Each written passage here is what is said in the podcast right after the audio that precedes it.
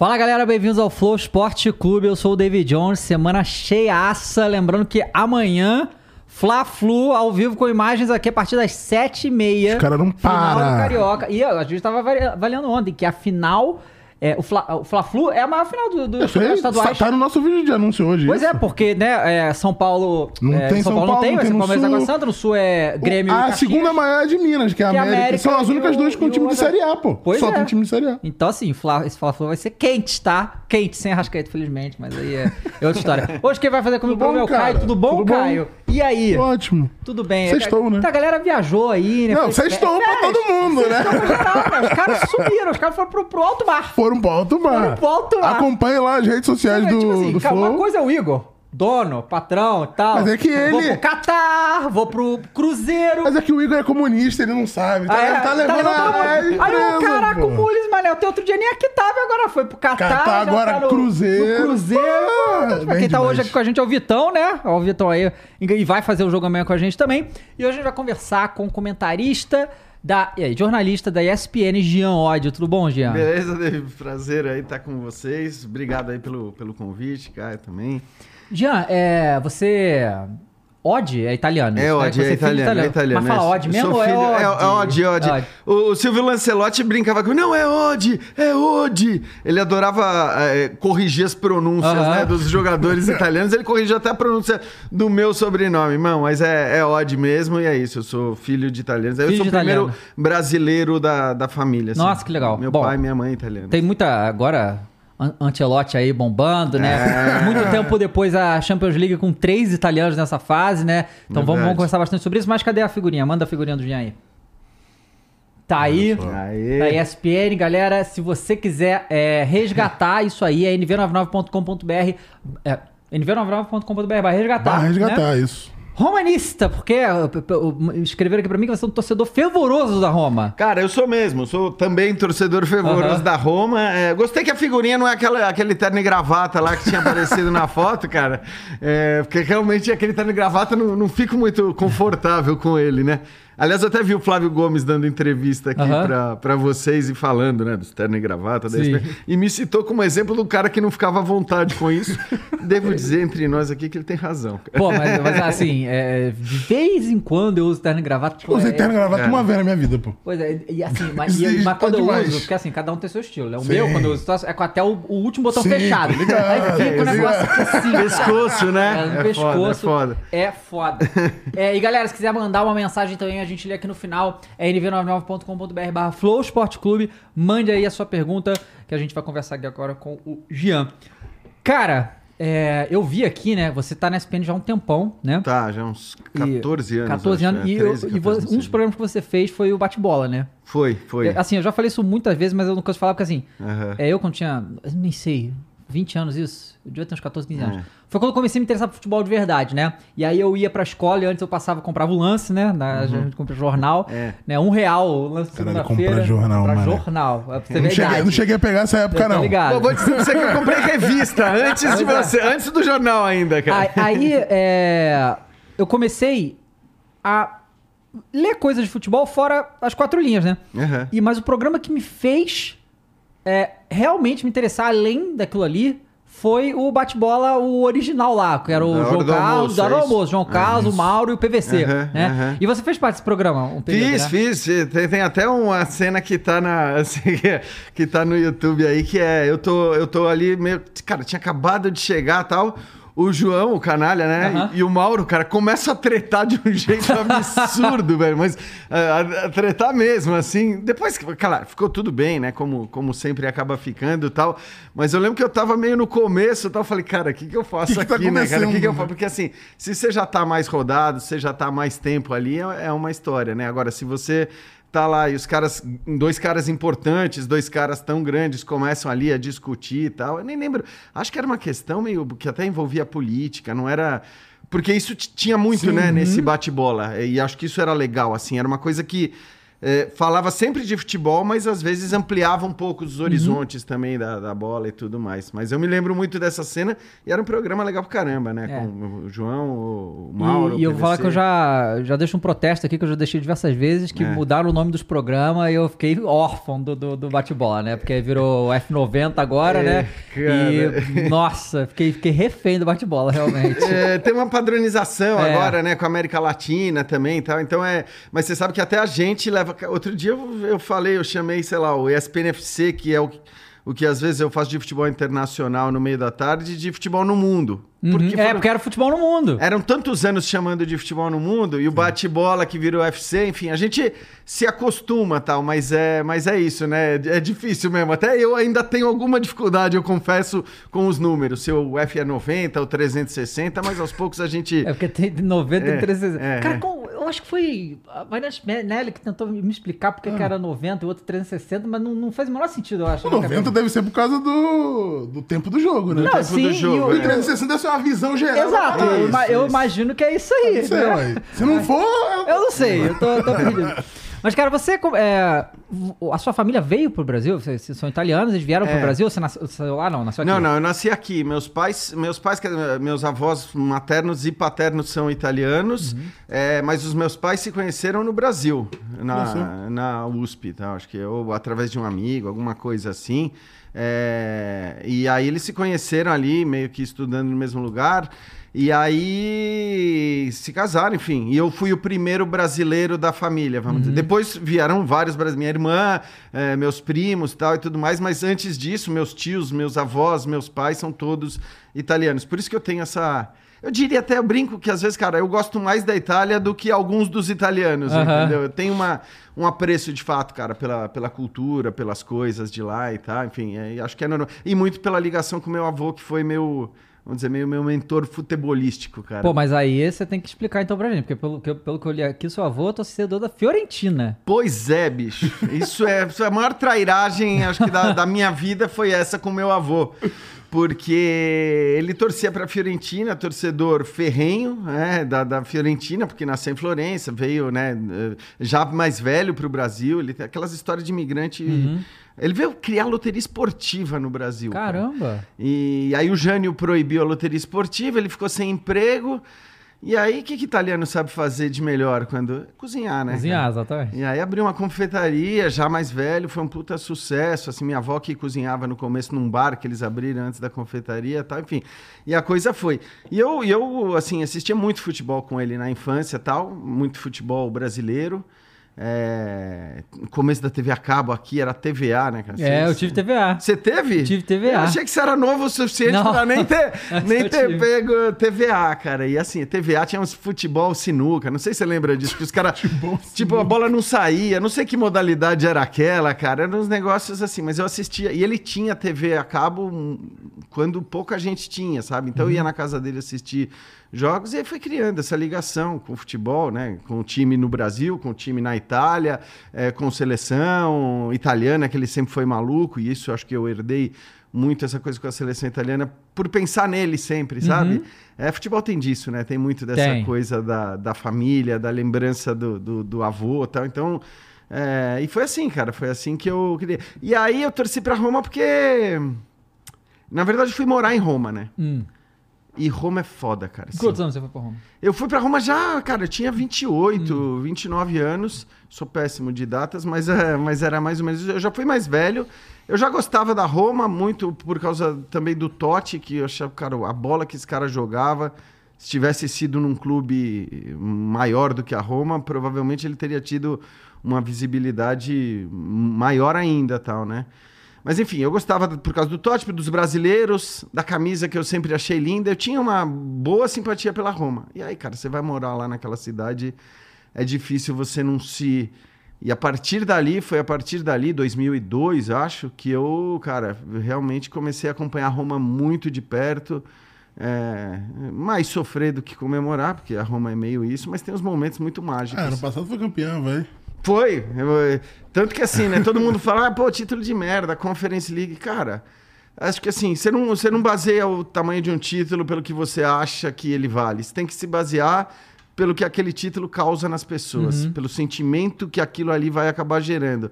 E quem viu as ruas de Roma depois do título da Conference? Quem vê o José Mourinho daquele tamanho, chorando daquele jeito, porque ganhou ah, aquele troféu, um cara que já ganhou Champions League, que já ganhou praticamente tudo, não pode dizer que aquele título não vale nada, não né? vale nada, cara. Eu acho que É, é muito. Eu acho que essa coisa do, da, da valorização do título é, é, é muito realmente o termo da torcida, né? Porque, É. por exemplo, todo ano eu falo que. Ah, estadual, né? Só que chega o estadual, começa o jogo, fica maluco. Não, não, sabe, não importa. Perfeito, né? velho. E, É, e muda o contexto também, né? De Muda. Uhum. acordo com o time, de acordo com o momento, de acordo que, né? Sim. É, não, dá- não é sempre a mesma jejum, coisa. com, por exemplo, É, o. Flamengo que não ganha do Fluminense há mó tempão, o jogo Sim. ganha esses, todos esses fatores, né? Ganha. Claro. É, o, igual eu tava na, na, na Copa agora, né? O meu irmão, ele é, mora na Dinamarca, né? Aham. Tem família lá e tal. E aí, é, a gente viu que a Dinamarca foi uma decepção nessa Copa. Foi uma da- das seleções assim que a É, gente fez uma boa Eurocopa e tal. Sim, Chegou na mundo- Copa, bom time. Jogou, na- nada, foi nada, assim, né? É. É, e aí eu fui perguntar pro meu irmão, pô, como é que tá aí a- essa situação da Dinamarca, Uhum. não sei o que tal. Meu irmão falou, cara, se eu chegar na rua e perguntar pra alguém como é que foi a Dinamarca Copa do Mundo, o cara vai perguntar, pô, tá tendo Copa do Mundo? Hum, É isso, não. Então, é, é, aí- é até difícil você fazer os jogadores se motivarem pra isso. Tipo, É, eles têm que é, motivar é. apenas pelas coisas. é, que, pô, todo time que vai pra Copa, os caras estão falando do país, não vão dar Claro. alegria pro povo, aquelas coisas, né? meu povo. Até quem não gosta de futebol, em geral, É. se, se, fi- se envolve, É, né? e como É. país tem um time bom e tal, tem, tem histórico, né? É, Campeão é, da Eurocopa, Dinamarca e tal, mas país tá.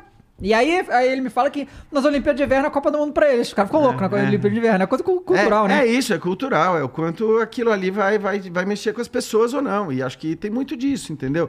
E é isso. Aí, cara, eu fui pra Roma, bicho, assim, vendo aquele envolvimento. É, porque é uma loucura, cara. assim, é, é diferente daqui. Você vai, sei lá, tem Lazio e Roma num final de semana. Meu, se você for no, na- no mercado, na feira, as nonas, as vovozinhas vão estar lá falando sobre o derby. Não, mas Domenica c'è il derby. Elas vão falar, cara, elas vão falar que precisa assistir o jogo. Então, assim, é uma coisa que envolve todo mundo. Você vai, isso pra mim é uma coisa que me marcou muito. Você vai no cemitério, cara, o que tem de lápide com duas fitinhas ali, Das né? cores. É, giallo rossa, né? Amarela e vermelha, no caso da Roma, a maioria, mas também azul e branca por causa da Lazio. Isso é um negócio que, que envolve. Então, assim, a cidade é muito envolvida pelo futebol, a idolatria pelas coisas. E aí, cara, assim, eu tinha todos os, os motivos do mundo para torcer pra Fiorentina, mesmo por causa do meu avô. E também porque uma vez, isso é bem legal, cara. É, você vê, né? A geração bem passada, tá? Você falou do lance. Eu, quando era moleque, cara, o, o lance pra mim era Placar. A revista Placar, onde depois, inclusive, eu fui trabalhar. E, e a Placar publicava os endereços de todos os times de futebol da, da Europa, dos principais. Para que a gente pudesse mandar uma carta e pedir, sei lá, pedir alguma coisa. Pedir. E eu fiz isso, né, cara? Eu fiz moleque, escrevi para vários times de, de futebol, né? Da Itália, principalmente, porque meu, meu pai ali na época. Dá pra escrever italiano, é, exato, né? pra escrever italiano direitinho. Eu falava que se fosse ficar mais barato, eles podiam mandar pra minha família em Florença e tal.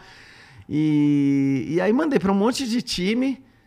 Pouquíssimos me responderam. Eu lembro que o Napoli mandou um adesivinho pra mim aqui por envelope. Então, imagina a alegria do né, moleque. Porra, maneiro, totalmente. Chegava no correio. E a Fiorentina, bicho, a Fiorentina, ela me mandou, eu cheguei em casa, eu não esqueço nunca disso, cara. Cheguei na escola, tinha, sabe aqueles pacote pardo, assim, desse tamanho? Tinha dois com papel bolha e tal.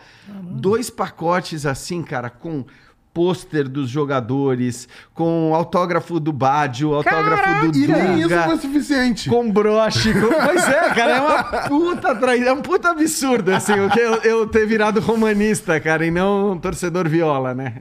Mas é isso. Caraca, que doideira. que legal. E aí você é, resolveu ir pro, pra coisa do jornalismo esportivo a partir de onde, assim? Então, cara, isso é bem engraçado, né? Porque eu era meio perdidão, assim, Uhum. no começo. Eu fiz faculdade, fiz um ano de administração, aí achei uma merda, saí. É, aí falei, ah, cara, vou fazer, sei lá, era mais tranquilo entrar rádio e TV na FAP. Falei, vou fazer rádio e TV. Mas nunca quis muito trabalhar em TV, porque achava que, puta, TV é ambiente de gente meio metida, aquele ego pra caralho. Eu não, não quero isso e tal. E entrei em rádio e TV, fiz três anos de rádio e TV na FAP. E aí falei, foi até meu pai que falou, cara, por que você não faz uma coisa mais genérica? Essa coisa não tá muito específica e tal. Eu parei pra pensar, falei, cara, talvez sim mesmo, né? Sabe, tava vendo a coisa de luz, tal, não tava muito afim dessa... pegada e falei, bom, vou fazer a transferência, vou tentar fazer a transferência para PUC para fazer jornalismo. Mas a rádio e TV conversa pouco com jornalismo também, Conversa, né? conversa super. Aham. Tanto que eu vi que se eu transferisse para PUC, Aproveitar várias matérias. né? várias matérias, cara, e, e em, em vez de terminar em mais um ano, que era o que eu teria, terminaria a rádio e TV, eu ia levar um ano e meio, dois anos para terminar na PUC, lá o jornalismo, né? Falei, ah, beleza, vou tentar. A prova era só uma redação, o que me facilitava muito, porque vestibular, cara, eu ia. Imagina eu com química, física, essas Eu porra, né? chutei todas essas. né? É, eu, cara, eu também. Eu não sei nem como eu entrei na primeira vez, cara. Eu era, não era bom aluno, né? E aí eu fiz essa prova e entrei na PUC e passei a fazer jornalismo. E tava ali meio, né? Sempre fui apaixonado por futebol, sempre curti pra caralho, mas não entrei pensando necessariamente no esporte, embora era uma coisa que eu gostasse. Aí vem um episódio legal, cara, porque assim, eu lia muito a Folha de São Paulo, né? hum, Que era o jornal que meus pais assinavam. E, pô, e gostava de ler as- os colunistas, tal, entre eles o Juca Kfouri, com quem depois eu fui, enfim, trabalhar, tal. E essa história é muito legal porque aí uma vez ele escreveu uma coluna sobre a volta das organizadas. Eu convivia bastante em ambiente de organizada, eu ia em estádio o tempo todo, tal. E, e, cara, eu entendia naquele momento aquele veto às organizadas, né? Naquele momento Tava muito violento na época. Tava muito foda. E era assim, era uma, era uma, uma existência que quase que só se dava para ações bélicas. Eu acho que depois, enfim, deveriam ter voltado até antes do que voltaram e tal. Mas aí o Juca escreveu uma coluna dizendo que talvez fosse a hora de voltar e eu, até por viver muito aquele ambiente, eu discordava. Aí falei, aquelas coisas de estudante de jornalismo. Ah, vou mandar um, um e-mail para o Juca. E escrevi um texto. é, Um texto para ele falando, pô, Juca, eu acho isso, eu entendo o seu ponto, mas eu acho que tem isso, isso, isso, e, e- e não acho, sinceramente, que pelo que aconteceu até agora, seja o momento de voltar. Quer dizer, você precisaria de mais garantias e tal.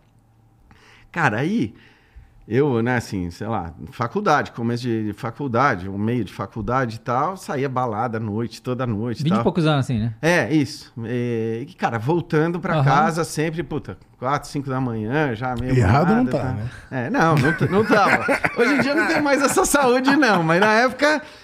Cara, eu não esqueço nunca, bicho. Eu cheguei em casa e eu fazia sempre o quê? Eu chegava em casa às 5 da manhã, né?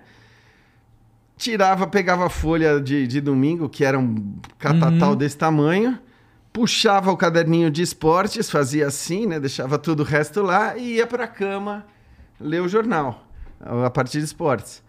Cara, aí eu abro assim, vira a primeira página, a coluna do Juca ficava na página seguinte, cara. O Juca que fure, né? Que, pô, é, tem a importância que tem no.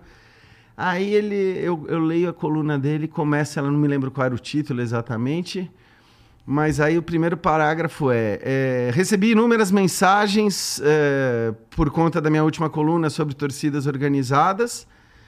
É, mas uma vai um pouco contra a, a maioria das coisas que eu recebi, assim, achei interessante e tal, e hoje vou dedicar este espaço a reproduzir a coluna do estudante de jornalismo Jean Oddi, que, né, Caraca, que legal. Cara, e falou. E vou, e vou já editar a, a coluna é, para cortar e caber no espaço, para que Odd, eu esque- não esqueço que ele escreveu, se acostume com certas arbitrariedades que o jornalismo vai lhe impor e tal.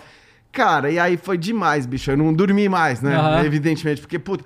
Então, assim, eu acho que aquilo lá também, de alguma maneira, me falou. Porra, jornalismo esportivo é uma. é, Então, ele mesmo sem saber, eu brinco com ele, né? Eu digo que ele foi o culpado em, Aham. em boa parte porque para que eu acabasse no fim é, cursando aí o, o jornalismo até o fim e entrando no jornalismo esportivo. Qual foi o primeiro lugar que você foi?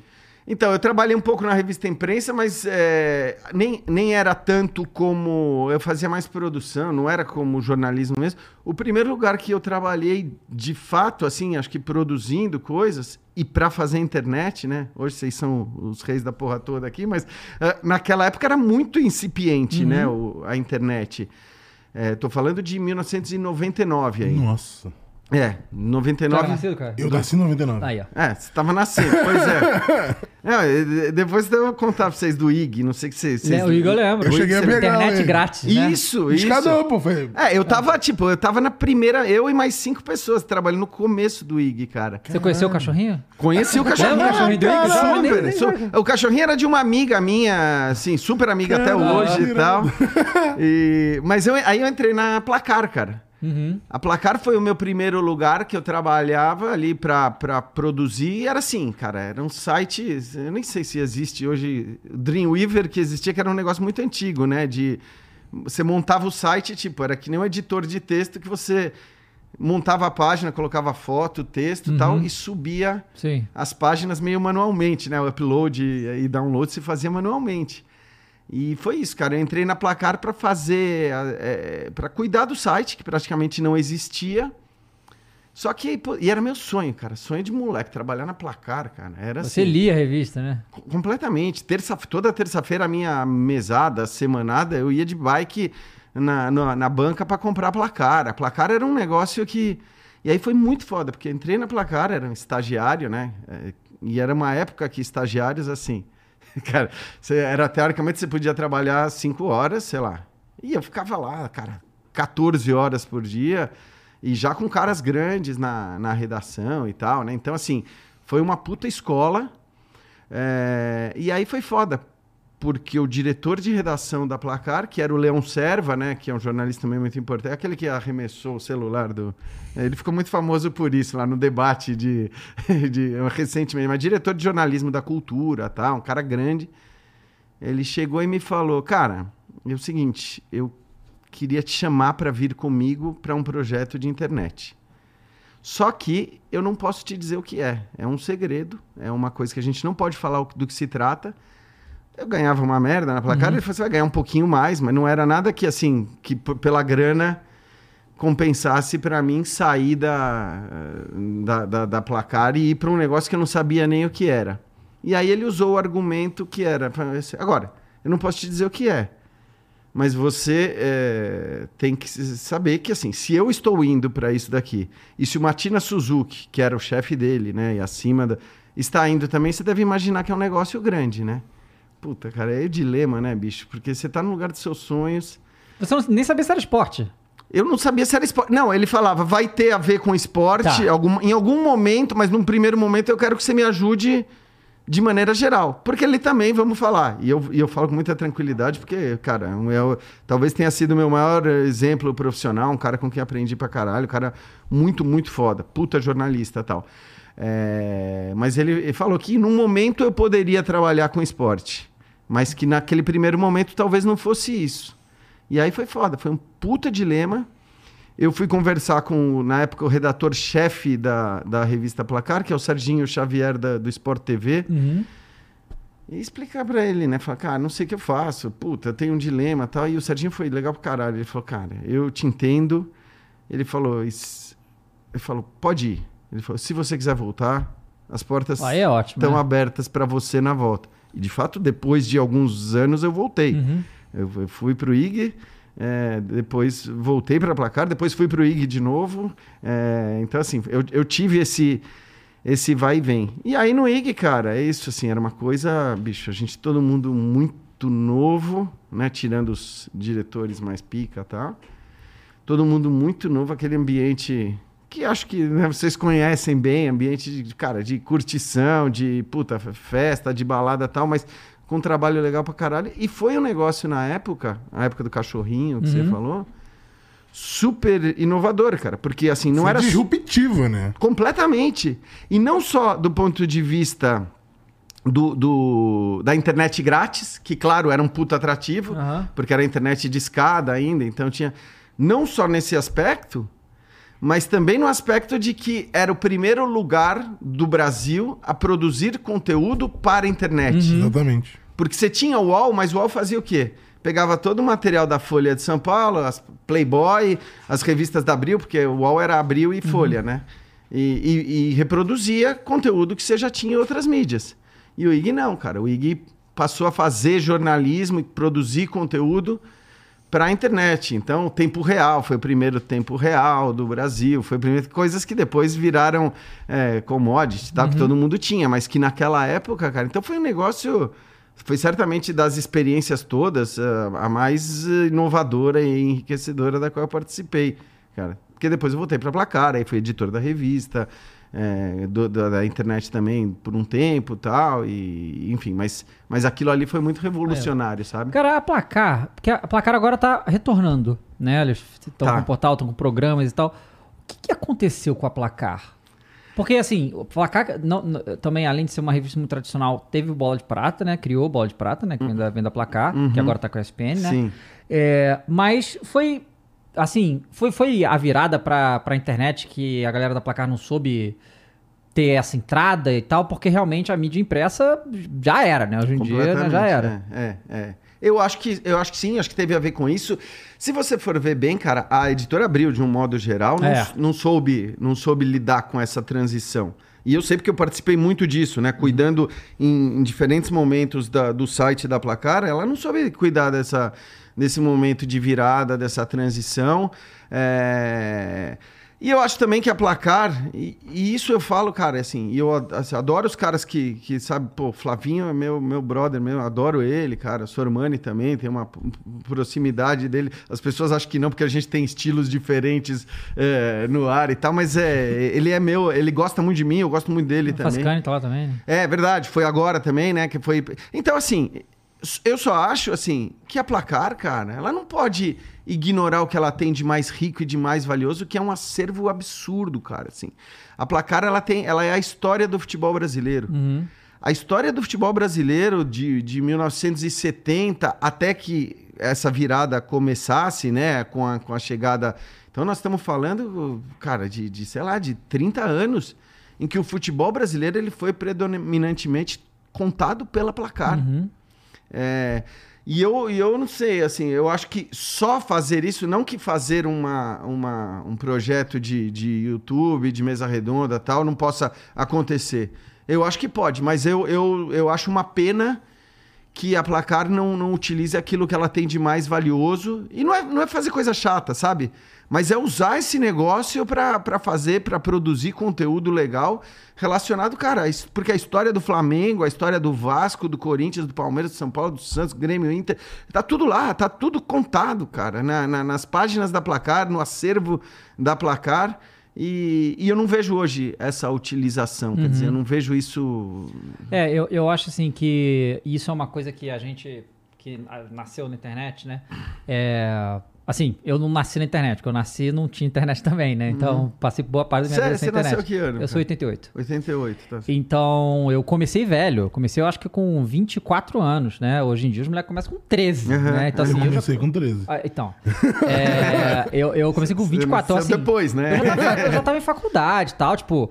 É, é, eu já, já tava construído, tá ligado? Antes de, de da internet chegar. Uhum. Mas pro, profissionalmente na internet, eu, a minha primeira coisa é, eu sou formado em administração, né? Mas em, em, produzir mídia foi pela internet. E a gente, o tempo foi passando e isso foi aumentando, que é a questão do, é, do momento, né? Que é muito importante usar o momento, né? E o que eu tô querendo dizer? Por exemplo, a placar tem tudo isso aí que você falou. Uhum. A gente teve a Copa agora. Né? Isso, né? exato. Então, a Copa era o momento. Cara, eu não sei você, mas eu não me aguento uhum. com o jovem falando que o ah, porque o Pelé não sei o que, o Messi é foda. Isso uhum. eu não uhum. me aguento então, com isso aí, tá ligado? Então. E, e é, é, uma oportunidade, né, pra. Pra, pra, pra utilizar essas coisas e mostrar. Claro, porque, cara, eu também não vi o Pelé. Uhum. Eu não vi seleção de 80. Na verdade, eu tava nem vivo. É. Porra, mas eu fui procurar pra ver os vídeos, isso, ver as coisas. Falei, cara, cara. tá ligado? Você vê aquilo ali, irmão? Uhum. Você fala, cara, não é possível isso aqui. Não existe. Messi é incrível, é foda nos maiores da história, concordo. Uhum.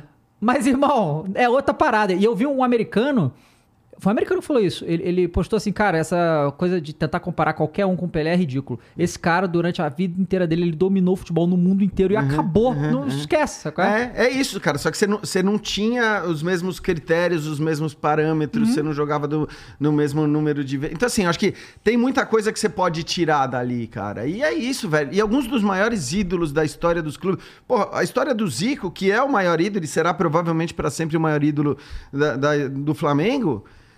Cara, ela tá lá, ela tá, na, ela tá contada na placar e de um jeito que hoje é, talvez você não tenha mais é, essa, essa proximidade, essa intimidade. Acho até que é, coisas como os podcasts, como o Flow, tal, talvez o que consigam de, de- seja aquilo que a gente chega de mais próximo dos caras, porque tem de fato, a gente vê especialmente com jogadores de futebol, é, uma, uma informalidade que de alguma maneira deixa os caras mais, Mais à vontade, vontade, uhum. pra, e eles talvez se soltem mais. Só que assim, vou citar um exemplo que não é nem tão antigo. Quando você ia imaginar, né? E agora sem querer, nem, né, vou evidentemente entrar no, no mérito da figura e tal, e, e do que ele significa hoje e, e tem que significar, mas o Robinho, é, cara, tem uma foto do Robinho na- numa capa da placar, já numa era mais recente, sentado dentro de um carrinho de supermercado e a capa era quem quer comprar, não sei. se- Quando que hoje em dia jogadores vão se submeter a uma coisa como essas? Então assim, cara, você tem ensaios fotográficos absurdos, você tem entrevistas, cara, eu tô pesquisando a vida do, do Mário Sérgio, cara, umas entrevistas, caras, épicas, uns negócios que assim, é, é divertido, até pra quem não se interessa tanto pela história do futebol e tudo mais. Então, Todas as entrevistas do Romário, Renato E- e eu Gaúcho, acho que antigas. é a questão de saber um pouco do formato, que não é a galera hoje não quer saber sobre isso. Porque, por exemplo, sei lá, o Peleja faz um conteúdo que a placar deveria fazer com esse tanto de acervo, que é Perfeito. contar a história. Eles contam histórias e, e conversam com essa galera. Tendo, não tendo todo esse acervo e não tendo todo esse conteúdo que a placar tem e que poderia estar fazendo já ter feito, né? É isso então aí. acho que é entender um pouco também do formato e da plataforma e como conversar com essa É, nova ainda geração. que você- porque você também não precisa fazer tudo para ter a maior audiência do mundo, tal, que acho que esse é um problema, cara. Você às vezes vai ter um valor num produto, mesmo que ele não tenha uma audiência de outro mundo, porque, por exemplo, o público que você vai atingir é um público que que, que pode te, te. É um público consumidor maior, por exemplo, é um público que pode desejar um tipo de coisa diferente, que vai atingir um segmento específico. Então, assim, eu acho que realmente falta um pouco isso hoje em relação à produção de, de conteúdo esportivo.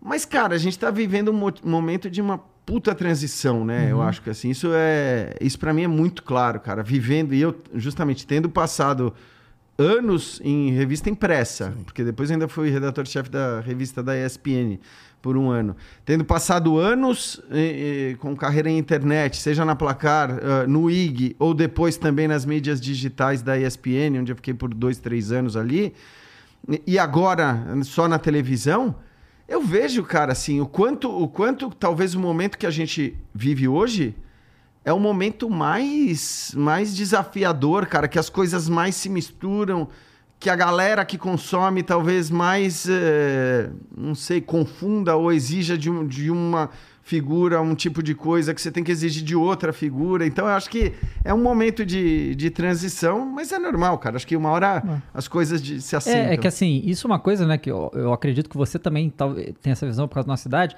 É, que assim, eu nunca imaginei que o futebol ia sair da mão da Globo. Uhum. Só que, tipo, era uma coisa que assim, Campeonato Brasileiro. Campeonato- isso é da Globo. E É acabou. verdade, Né? verdade.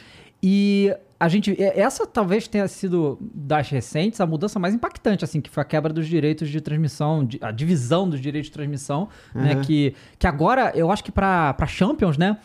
É, Champions não, Champions acho que é toda da TNT, mas a Libertadores Não, não, a próxima tá... Champions Ah, Até a próxima. Champions, até a tá. que, que eles não estão deixando a. E, e olha que louco isso. Porque eles entendem que é melhor pra eles estarem em vários canais, porque eles vão falar com mais pessoas. Tipo assim, Isso. se, se o cara comprar, se a emissora comprar o pacote de jogos da terça, ele não pode comprar de quarta. É, uma, é uma coisa assim. Isso, sabe? isso, isso. É isso mesmo. É, é isso mesmo, e acho que isso está acontecendo para vários, para vários eventos tal, né? Acho que a própria Libertadores, Libertadores, é. a ESPN hoje tem mais é, dos A jogos. NBA faz muito isso, a né? NBA faz muito isso, mas assim, existe né, essa, essa coisa dos pacotes, talvez para atingir públicos diferentes, para atingir. E acho que assim, é, esse é o ponto. Existem. é, claro que tem gente que só divide para ganhar mais dinheiro, Claro. você vai vender né, duas vezes em Sim. vez de vender uma. Mas, é, mas tem uma coisa também de querer atingir públicos diferentes, e acho que a gente vê isso né, na- em- no fato de que algumas mídias, inclusive, ganham os direitos que, pro qual, uh, uh, que outras mídias pagam uma puta grana para ter. Então hoje está um pouco nisso, eu acho até que em algum momento a coisa ela, ela vai mudar, mas é normal que seja assim. Eu acho que é. E, e é normal também, a gente precisaria entender que tem público para tudo. Né? E acho que essa é uma coisa. Toda vez que eu vou em faculdade, os caras tratam, né? E acho que a ESPN, sobretudo é, depois da fusão da Fox, as pessoas tratam muito é, a, a coisa como se houvesse um embate entre estilos, como se fosse uma guerra, como se é, o linha de passe é, é, é uma coisa aqui, e, a- e, a- e, aí, o- sabe, o UFC ou o F90 é- é uma coisa completamente aqui. E eu não acho que precise ser, porque, meu, imagina se a gente tivesse, sei lá, do tempo que a ESPN fica ao vivo, que deve ser mais ou menos, acho que das 8 ou 9 da manhã, agora eu não sei direito, mas é das 8 às, às 9 da manhã até uma, uma e meia, às vezes duas da manhã. Você imagina. 9, não, o, F, o F360 começa 9. A nove, né? E sempre é das nove. É, Você você entrevistou muita gente também, né? Tá bem. Não, ele assiste Não, a todo dia. assiste. Ah, o- Você você acorda. Acorda, acorda cedo e vejo. Então, assim, nove da manhã até uma, uma e meia, duas. Você imagina se fosse é, todo esse período só com linha de passe? Que pé no saco Nossa, que seria? sim, e eu mano. adoro fazer linha de passe, Aham. mas assim, que, seria, que pé no saco seria? E perderia o valor pro próprio programa também, Exato. né? Ou, ou se fosse o contrário, entendeu? Se fosse uma pegada mais, eh, mais descontraída, esse período todo ao vivo na televisão, cara, não dá, entendeu? Ninguém vai passar eh, esse tempo assistindo televisão. Então Cara, você precisa i- isso, ter. isso é louco. É, isso é um grande desafio da, da, da TV especializada, que é o caso da ESPN, que é só esporte, né?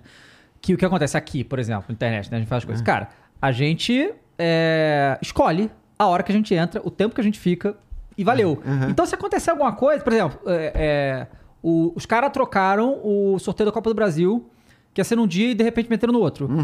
A gente abriu aquela live na Pra hora do Uhum. vocês sorteio e não- valeu. não entendeu? Não, é. não interfere em nada. Não mudou muito. No caso de vocês, é, vocês têm que prever o que vai acontecer. Porque, tipo, linha de passe, normalmente, ele é, começa, quando tem jogo, pós o jogo. Então Isso. vira um pós-jogo da parada. É que é algo que na internet se tornou enorme pós-jogo. Tipo, acaba o jogo e, e- e eu, e eu lembro disso porque quando eu ia ver... É, ver Flamengo, né? Aham. E aí eu, eu ia ver o jogo, acabava o jogo, eram duas opções. Ou eu, ia- eu queria ver alguém falando sobre isso pra, é, pra, pra eu- pra eu ficar mais puto com o meu time que fez besteira, ou Aham. então falando que foi bom no meu Pra time, que é legal, curtir, pra curtir. E. Mas nu- numa programação de TV você não tem como saber o que vai acontecer. No meio do dia, uma contratação aconteceu você não pode entrar ao vivo simplesmente pra dar aquilo ali. Uhum. Tem que estar tudo organizado. E. É, por exemplo, eu, eu assisto F360 e F90 quase todo dia, de Aham. passe normalmente pós-jogo. Aham. E, cara, as pessoas são diferentes, o formato do programa é levemente diferente e é tudo diferente, cara. Eu, eu curto. E, e tem que ser, né, cara? É claro, Tem que né? ser, Por isso que senão tem- vira insuportável. Sim. Qualquer que seja o formato, tanto falo, tempo, e, né? e aqui no Brasil, a gente faz de uma maneira. Eu acho que melhor do resto da América do Sul. Porque eu não sei. Porque assim, tudo bem. Brasil pode futebol, né? Uhum. É, a gente respira futebol realmente, né? Pra todo lado, tem muito time grande e tal, acontece muita coisa. É impressionante a quantidade de notícias de futebol que todo dia tem. É uma coisa absurda. Então a gente tem muito conteúdo, né, pra falar. Mas pô, eu fui na, na final Libertadores 2021, né? Lá em Montevidéu. E aí a gente ficou atracado no aeroporto por quase 10 horas de atraso lá do voo. Uhum. Cara, Na, na volta, isso. na volta. É. O, a- o Sport Center de lá ficou horas no ar e era Igual. assim, era de 7 em 7 minutos eles voltavam a mesma, mesma coisa. É? Ficava dando a mesma notícia, a mesma coisa. Eu sei se porque no Uruguai não tem tanto futebol que nem o nosso, mas assim, era um troço que, que eu não aguentava mais. É, lá, lá, inclusive, acho que é, é- em boa parte é a, a programação argentina, Uhum. né? Eu me lembro até que depois da final, eu tava em Montevideo também, e depois da final eu liguei a TV a hora que eu cheguei no hotel e tal. E tinha. E tinha. Estavam falando muito do técnico do Boca, do técnico Aham. do Boca, do técnico do Boca. Cara, pra gente era estranho, né? Porque pô, acabou de terminar a final da Libertadores com Palmeiras e Flamengo. Aham. cara, puta, né? Os dois times que estão eh, rivalizando nos últimos anos e tal. E, tinha. Então é isso. Eu acho que. É, eu não sei nem falar sobre a programação lá, embora exista essa, eh, essa padronização, né? Quer dizer, eu não sei sobre os estilos dos programas, Aham. né? Porque isso acho que requer um pouco mais de. De tempo para você sacar se é mais eh, descontraído, se é mais sério e tudo mais. Mas é o que eu acho é isso, cara. Assim, na TV, por ter uma programação ao vivo durante tanto tempo, você precisa variar, né? E, e eu acho que é isso. E você também não precisa querer competir com as novas mídias o tempo todo, porque você tem que entender que o teu público ali é um público diferente. Que beleza, pode ser que daqui a, a sei lá, 5 anos, 10 anos, tal, esse público nem exista mais. Pode ser. Mas hoje, esse público existe. É, e acho que a, a própria Disney, nesse sentido, e, né, e todas as grandes empresas, elas, elas vão buscando caminhos e estratégias para produzir conteúdo também em outras plataformas, o próprio streaming, que hoje é um negócio super relevante, né? Porra, o Star Plus, cara, eu vou te falar. É um, é um negócio que para mim é assim, era o meu sonho de, de se na minha adolescência eu tivesse um Star Plus com todos os campeonatos europeus, Nossa Com certeza, senhora! loucura. todos os jogos, cara, assim, é um negócio muito foda. O Star Plus só não é o que eu mais assisto porque o BBB tá no Globoplay, né? Mas eu vejo o Star Plus Pô, demais, mas não vou tem te falar, como. eu vou dar, vou dar uma cornetada aí. Vai lá, você, vai lá. você fala com a- a- a- alguém lá. Pode falar. Fala com o seu Mickey lá. Fala com o seu Mickey. Mas é uma coisa que, assim, é, é- é Disney, né? É uma empresa muito gigantesca, né? Mas a Globo também não faz isso que eu vou falar. Que assim, é, tem a Band, né? Uhum. A Band, TV aberta e tal. A Band, ela criou um braço digital que chama Vibra, que ela gerencia a- as coisas digitais da Band. Tá. E aí, o que, que eles fazem? No esporte, cara, tudo que tá no, no- na TV tá ao vivo no YouTube ao mesmo tempo, sabe? Uhum. E tudo, tanto que você vê, qualquer coisa que acaba viralizando do Neto ou da Renata, do Denilson, vem da dos Do- próprios do- canais deles, No né? YouTube. No YouTube e nas outras redes também. É, e assim, eu, eu- eu, por exemplo, eu também eu go- gosto muito do Star Plus. Só que às vezes, cara, eu não tô em casa pra ver o programa, eu quero voltar pra ver, eu não posso ver. Isso é porque, mesmo. porque só passa ao vivo e não fica guardado lá, né? O, o acervo, né? Não É, fica lá. Fica por um tempo, acho algum tempo, enfim, agora não sei exatamente. Os E- jogos até fica, mas É, os os programas programa eles não fica. chegam O programa é como se fosse um link ao vivo só e ele acaba e não volta. E aí eu, eu tenho certeza que, que a galera ia assistir Sem mais. dúvida, e aí, assim, eu sou, eu sou muito próximo do João Guilherme, né? Aham. E aí eu, eu, eu ficava mostrando pra ele que tem, tem um perfil que eu sigo no. Mas tem vários perfis assim, mas tem um que eu sigo no Twitter que é o Planeta do Futebol. Foi postando notícia Muito de bom. futebol. Muito bom, é. Aham. O dia inteiro. Cara, tava o João na TV, no, Uhum. no ESPN FC, quando ele fazia. Falava alguma coisa, sei lá, dava uma notícia, ah, contratação de não sei o quê. Os caras pegavam o que o João falou, botava a foto dele, escrevia o que era, zilhões de compartilhamentos, Isso mas é. pra ESPN não teve nada, Aham. entendeu?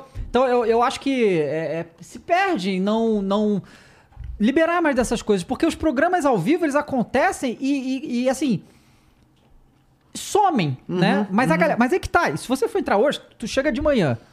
F, é, começou F360, bota F360 ao vivo, vou ter 300 links pra você assistir. Sim. Então a galera já Sim, faz isso. Já faz, né? já tem uma coisa informal. É. eu sei, cara, assim, aí eu não posso falar, obviamente não, não estou falando em nome da ESPN Claro. e tal, mas eu sei que houve um momento em que você também não podia muito fazer isso é, por conta das operadoras de TV a Uhum. cabo, né? Então tem aquela coisa de que, enfim, pera lá, é a operadora que paga uma grana, que tem... Então você tinha ali regras que você tinha Uhum, que cumprir. E, e eu sei disso muito, cara, porque como eu fui chefe da- das mídias digitais da ESPN por, por dois ou três anos, agora eu não sei direito, eu brigava muito por isso que você tá Aham. falando, cara. Eu falava, porra, mas vamos abrir, vamos abrir. A gente não consegue abrir. Inclusive transmissão de jogo, quando a transmissão de jogo aberta na internet não era uma coisa muito corriqueira. Agora, claro que sempre tem interesse de um lado, interesse do outro, né? Quer dizer, tem contratos que você tem que cumprir com, com, com parceiros, sejam eles é, operadoras tal, seja, enfim. Aí é também a necessidade de fazer do Star Plus um negócio relevante, que me parece que tá dando certo. Então, assim, é, é- é, tem, tem tudo isso, né? Mas, sem dúvida nenhuma, assim, a, a viralização do... do, É, né? do- do- do- é, hoje tem um poder muito grande, né? Viralizar tem uma... Acaba tendo uma importância muito grande em vários aspectos, né, cara? Sim, Também sim. de imagem da empresa e tal. Cara, vou falar então um pouco de Itália. Vamos. É, Cáutio. Cálcio, né? A Uhum. gente tava falando, né, que a gente acompanhou a última Eurocopa, que a Itália foi campeã, né?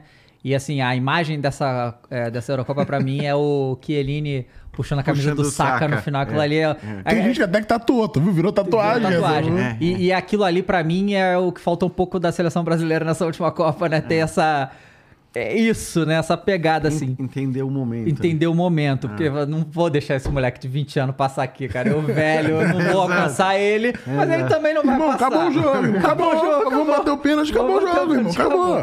E aí, assim, a Itália entra nessa Eurocopa sem ser favorito, só pelo nome, né? tá, ti- tá- tá tipo o Brasil, a Itália, né? Só que tá pior. A Itália tá É, pior é, do que a gente, né?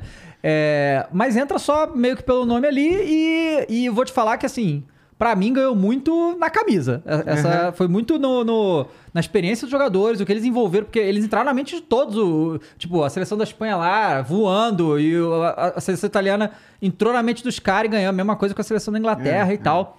É, e aí eu, eu já eu falei isso no outro programa, que pra mim, a, talvez, a Itália seja um dos poucos lugares do mundo que ainda joga um futebol raiz, sabe é? Ah. Daquele jeito deles lá. Mas conta pra gente um pouco como é que tá essa situação da Itália, porque sem ir pra duas Copas, aí ganha a Eurocopa, não classifica pra Copa. Pois é uma loucura, né? Tá muito doido. É, é muito, é muito maluca essa irregularidade dos últimos anos, porque assim, a gente precisa lembrar que a Itália ela chega na Euro para completar a maior invencibilidade da história das seleções. Então, assim, não é que ela chega mal, pelo contrário, ela chega muito bem, ela vivia um grande momento. Mas sempre com uma desconfiança, porque nas eliminatórias, aquela coisa, né? Você não enfrenta seleções gigantes e tudo mais. Mas era uma seleção que eu acho que chegou naquela Euro com muita qualidade, a qualidade, principalmente, que é uma qualidade que hoje. Que hoje não, mas que tradicionalmente a gente vê na seleção espanhola, que é, cara, ter a bola, ficar com a bola. Tanto que a Itália teve mais posse que todas as seleções contra as quais jogou, exceção feita a Espanha. Que eu até acho que na Euro foi a única seleção que jogou mais do que a Itália no confronto direto. Ali a Espanha poderia ter passado. De resto, acho que a Itália foi- fez a melhor mesmo é, a Euro. Mas como você falou, não era, se você fosse ver casa de aposta, cara, ela não tava ali na, na primeira colocação Não, nem na Até segunda. porque, vamos combinar que essa Eurocopa foi feita pra Inglaterra ganhar, né? Jogando quase tudo em casa, Pois final é. em casa. Pois é, então assim, exatamente. Mas aí, cara, na boa, é, eu acho que isso uma hora vai mudar tal, mas. É, e aí, falando um pouco disso que você falou da camisa, e eu concordo. É, é claro que quando a gente fala camisa, é uma simplificação de, Sim. de uma série de coisas. Costume de jogar, tradição, o quanto você olha para o outro lado e respeita. A gente teve agora, e eu transmiti né, na ESPN com o Paulo Andrade, o, o jogo entre Inglaterra e Itália nas eliminatórias da Euro. E foi um primeiro tempo, cara, de um massacre da Inglaterra. A Inglaterra fez 2 a 0 podia ter feito 3, podia ter matado o primeiro tempo. Volta pro segundo tempo, eu falo, porque agora não é mais a Itália que era na Euro, porque o time da Euro era bom, era bom, né? A, pô, a dupla de zaga, Bonucci e Chiellini, cara, Bonucci tá no, bem. no final, mas assim, são dois caras num nível absurdo, tão entre os maiores zagueiros do... O meio campo muito Insigne jogando técnico. muito, né? É, O exato. Spinazzola Jorginho tava também. melhor. O Jorginho Spinazzola até melhor. machucar. É, o, o meio campo com, com Barella, o Verratti... também muito Varela, bem. Verratti. Então, exato. Chiesa, Chiesa. Ah, são todos. No fim, a gente tá falando quase que o Sim, time quase os inteiro. 11, é. Então, assim, era um time muito forte e que, e que acho que ganhou. Mas agora, nessas eliminatórias da Euro, já não era mais isso. É, Inclusive porque estava toda desfalcada, mas já sem alguns jogadores importantes, né? Que, que o Chiellini saiu, o Bonucci estava fora, ah, o- o- o- os, os atacantes todos estavam machucados, tanto que chamaram o Reteg, o argentino ali, que joga no Tigre, né? É, e aí, beleza. A Inglaterra vai, mete 2 a 0 na Itália no primeiro tempo, volta pro segundo, eu falo pro Paulo, bom, Paulo, agora a minha dúvida é, o que o Mantini vai fazer? Ele vai, ele vai fechar a casinha para evitar um vexame? Ou ele vai, de repente, tentar jogar alguma coisa e, e- e correr o risco de tomar uma goleada histórica? 4, 5... Bom, volta o jogo, a Itália faz um gol, né, com o Reteg, justamente com esse argentino, e, meu, martela, pressiona, fica dentro da área da Inglaterra o tempo todo. Eu falo, cara, não pode. A Inglaterra não pode permitir a esta Itália esse tipo de, de postura nesse segundo tempo. Essa Inglaterra, né? De Essa- milhões e milhões de euros. Porque a Inglaterra é muito melhor. A seleção inglesa é muito melhor, assim. Então eu acho, e ali tinha o tabu, né? Eram depois, desde 70 e. não me lembro, 77, 76. É, 77. É, isso. que a Inglaterra não vencia a Itália num jogo oficial tal. Então, assim, a minha impressão foi que eles sentiram, é o que você falou, o peso da camisa. Uhum. Eles olharam para outro lado, viram que era a camisa da Itália tal, e ficaram meio naquela, naquela. Porque se eles tivessem continuado a jogar futebol, provavelmente eles faziam três, quatro. Tal. Então tem muito disso. E é muito difícil por isso, eu acho que assim, a gente fica, né, cagando regra em mesa redonda, é, querendo prever. Eu acho que assim, campeonato brasileiro por pontos corridos, campeonato de pontos corridos de maneira geral, toda, toda a expectativa que você tem, toda é, previsão que você tenta fazer, ela tem uma base, tem um sentido, tem uma lógica ali. Nos pontos corridos, sim. Agora, num campeonato de mata-mata, ainda mais um campeonato de mata-mata que você é, te- é disputado em um mês, querer prever agora. se- Claro que a França tem a melhor seleção. É claro que são os melhores jogadores. É claro que serão os melhores jogadores na Euro de 2024. Mas daí a dizer que a França vai ser campeã, cara.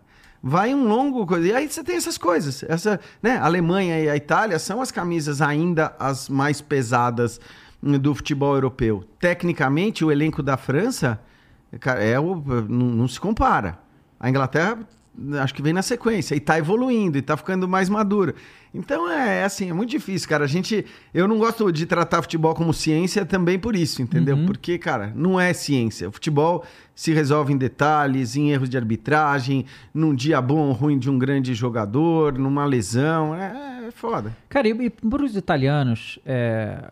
porque assim, Brasil jogou todas as Copas. E do jeito que o formato é agora, vai jogar todas mesmo. Não vai, né? Não, não Sim, tem como não. não, não, não possi- existe a menor chance de sair. menor É. chance. Você pegar, você pegar, sei lá, a- você faz 10 seleções brasileiras de jogador diferente, a décima ainda se classifica pra Copa, né? Uma coisa assim. É isso, É é isso. É, mas a Itália é a tetracampeã, depois do, do, do Brasil é maior junto com a, com a Alemanha, e, e duas Copas seguidas fora. Uhum. Eu entendo perfeitamente que aquele jogo lá contra a Macedônia do Norte foi bizarro. Foi É. bizarro, não acreditei hoje né, que, que aquilo ali aconteceu. É. Mas aconteceu e eles estão eliminados. e É, e do jeito que tava jogando, não ia passar de Portugal. Se tava Pois é, jeito né? que Não, tava tá- ali não- não tá- não tava bem. E co- como, como que tá pra Itália, tipo assim, como é que isso. Eu não sei se isso interfere ou influencia em alguma coisa, como campeonato italiano, a federação lá. Como, como que fica essa situação?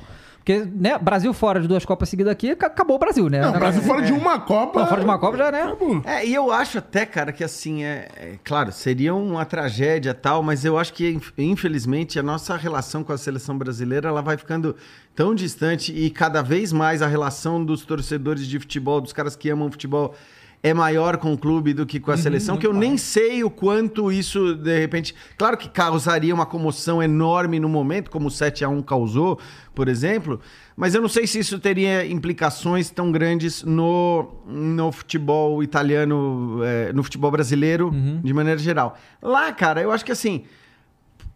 Por exemplo, a Euro é um negócio muito grande para eles, né? E aí, beleza, rolou a Euro, aquela euforia toda, tudo mais.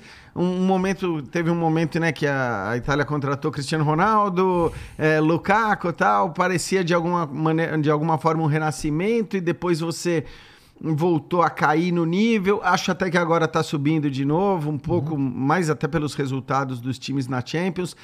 Mas eu não sei, eu não sei se eu consigo fazer uma relação tão direta entre resultado e desempenho de seleção com o que acontece no clube. É, o que eu sei é que, cara, você tem uma geração de italianos que não sabe o que é ver a sua seleção na Copa do Mundo. Porque nós estamos falando, né, de, de no fim vão ser. é, são oito anos, duas Copas, mas se você pegar o ciclo todo. É, né? 16 anos. É, não, não, quator- do- é, 12, 12 12, anos, isso, 12, 12, 12. É, mas são 12 anos, cara. Então, assim, é muita coisa. É, um moleque de 5 anos que mal viu a Copa de 14 vai ter 17. É, né? mas eu, eu só faria a distinção, assim, da- das duas das duas ausências, assim. A segunda ausência é um negócio muito é, casual, assim. Primeiro que, né, a Itália cai num grupo com a Espanha, é, vale lembrar disso, né, na, na- na- isso na primeira, né.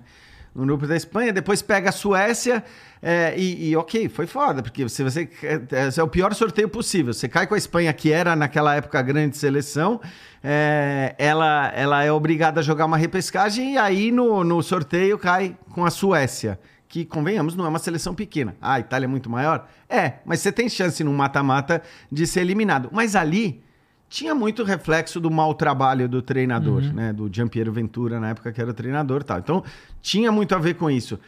Essa segunda, eu acho já que, embora aconteça num jogo bizarro contra a Macedônia do Norte, eu acho que assim, cara, Não era pra ter ido pro jogo contra a Macedônia. não mas- era pra ter ido. O Jorginho perde um pênalti no primeiro jogo contra a Suíça, perde um pênalti no segundo jogo contra a Suíça, e, e- e aí a Suíça é quem acaba indo direto, e aí a Itália, meu, assim, já meio que desmontando, porque eh, já era uma, né, em parte a seleção envelhecida que começa uma nova renovação. Acabou acontecendo, são coisas do futebol. Mas também por isso que o futebol é tão legal, né, cara? por Sim. essas Sim. imprevisibilidades. E aí, aí a, o que a gente estava comentando antes também, né? Que o futebol italiano era o maior futebol do mundo, Uhum. né? Nos É, anos 80, e, é, nos 90. 80, 90. E, e aí, assim, e aí a gente sabe que a Premier League fez muita coisa para se tornar essa liga que é, e a maioria das outras Muita fica- coisa, né? É muita coisa. Mas a, a questão de liberar simplesmente es- estrangeiro infinito Sim. foi algo que deixou o campeonato muito forte, né? E a Itália demorou até Uhum. começar a né, liberar. Tipo, era um, depois dois, aí foi devagarinho, né? Pra... É, a Inglaterra, teoricamente, tem até uma regra lá que é meio pra inglês ver, né? Literalmente. Mas é. Da pontuação lá? É, da pontuação. Que, que agora impediu O Andrei. o Andrei O de, Andrei. de jogar, inclusive de Aham. voltar. Então, até nesse caso funcionou. Mas não é sempre que funciona, né? Não. Muitas vezes é uma regra que os caras fazem ali vista grossa. É, e pra europeu, não, eles não consideram estrangeiro, É, europeu né? não Então, considera. É claro, porque, é, enfim, aí agora tem essa questão Agora- do Brexit. é, também, o né? Brexit, tem isso agora como é que vai se- ficar. se- que- como é que vai ficar? É. Ah, vão- mas a Premier League dá um jeito, né? é, Isso né, Exato. é isso, É. esse é o ponto, né? É, sem- esse é- esse é eles sempre dão um jeito e aí fica- fizeram campeonato muito forte. E aí, né, a, a- a- o, o tempo foi passando e a Itália foi perdendo esse espaço, né? Tipo, o campeonato espanhol ficou muito maior, a própria... Real e Barcelona, Real e Barcelona, a própria Cristiano e Premier League. Messi também, Cristiano e Messi, só, né? lá, lá na Alemanha, tipo assim, tudo bem que só tem um Bayern, mas o Bayern era poderosíssimo e tal. Não, mas a gente pode falar até da Ligue 1. A galera prefere Ah, assistir é, um jogo agora. do PSG porque tem Messi, Mbappé e Neymar do que ver um jogo pica lá no couch, por pois é. exemplo, né? E, e aí o... Aí eu já discordo demais, porque assim, cara, eu sempre odiei, até na época do Real Não, Madrid e Ligue 1 é- Barcelona, ficar vendo os jogos que, eu, tipo, tá com 30 minutos do primeiro tempo, cara, eu, não, eu tenho esse problema, mas tudo bem, é um problema meu, eu entendo quem gosta, mas aquela coisa que tá, tipo, o jogo tá 3x0, 4x0 resolvido, ficar esperando sair o quinto, sexto gol, eu não curto muito, eu confesso, mas tudo não. bem. É, vai- mas aí a gente teve também, não só isso, né? Nos últimos anos a gente teve vários escândalos na, na, na Itália, né? De Uhum.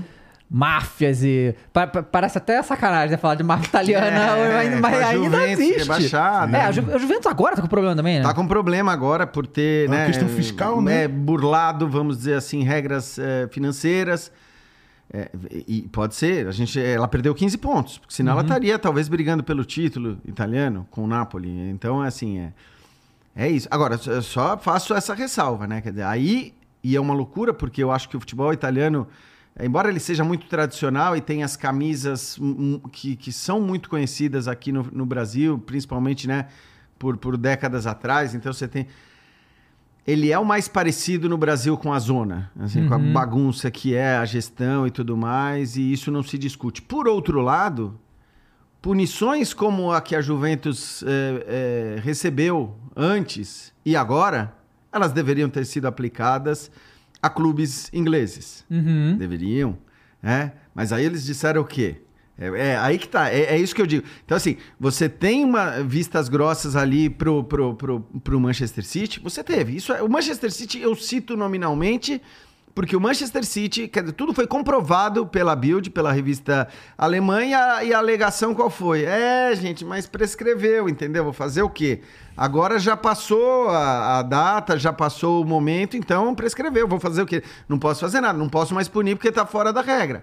Agora, existem vários casos no futebol mundial, no futebol europeu especificamente, que se você. Você não precisa ser nenhum gênio das finanças, você não precisa ser nenhuma matemático brilhante para perceber que aqueles balanços provavelmente estão inflados com patrocínios irreais, que pagar determinados salários, como alguns clubes pagam, é, não, não se sustenta, ainda mais se você não tiver na Premier League. Não sei se vocês sabem de quem eu estou falando, mas se você não está na Premier League e tem três, quatro, cinco, seis maiores salários do planeta, é, porque a Premier League tem uma coisa que não se discute.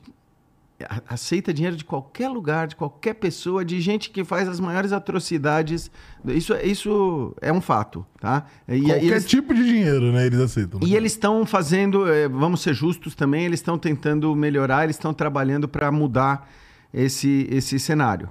Mas o fato é que existe dinheiro e que então é, é- é- é tudo que o que eles ganham com a venda dos direitos de imagem da Premier League, de fato faz com que os clubes tenham uma puta grana para gastar e que os balanços de alguma maneira sejam de fato balanços críveis assim.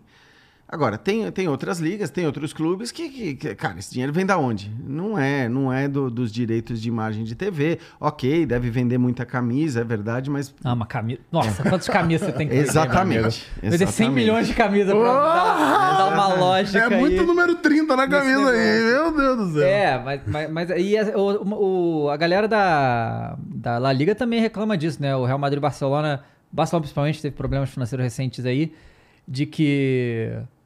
Até o Real Madrid reclamando do, do, do assédio do PSG, né? Que tipo, porque lá na, na Espanha tem muitas regras também que eles têm que seguir, que senão dá merda. E, e esse é um mérito, né, cara? Sim, eu acho que é, o que aconteceu com o Barcelona é um mérito da Liga Espanhola. Quer dizer, é, é uma coisa de seriedade. Eu não, não, assim, não ponho minha mão no fogo pela Liga Espanhola porque a gente tá vendo o que tá acontecendo aí no caso de, não sei se Do Negreira, estão- do Negreira e tal.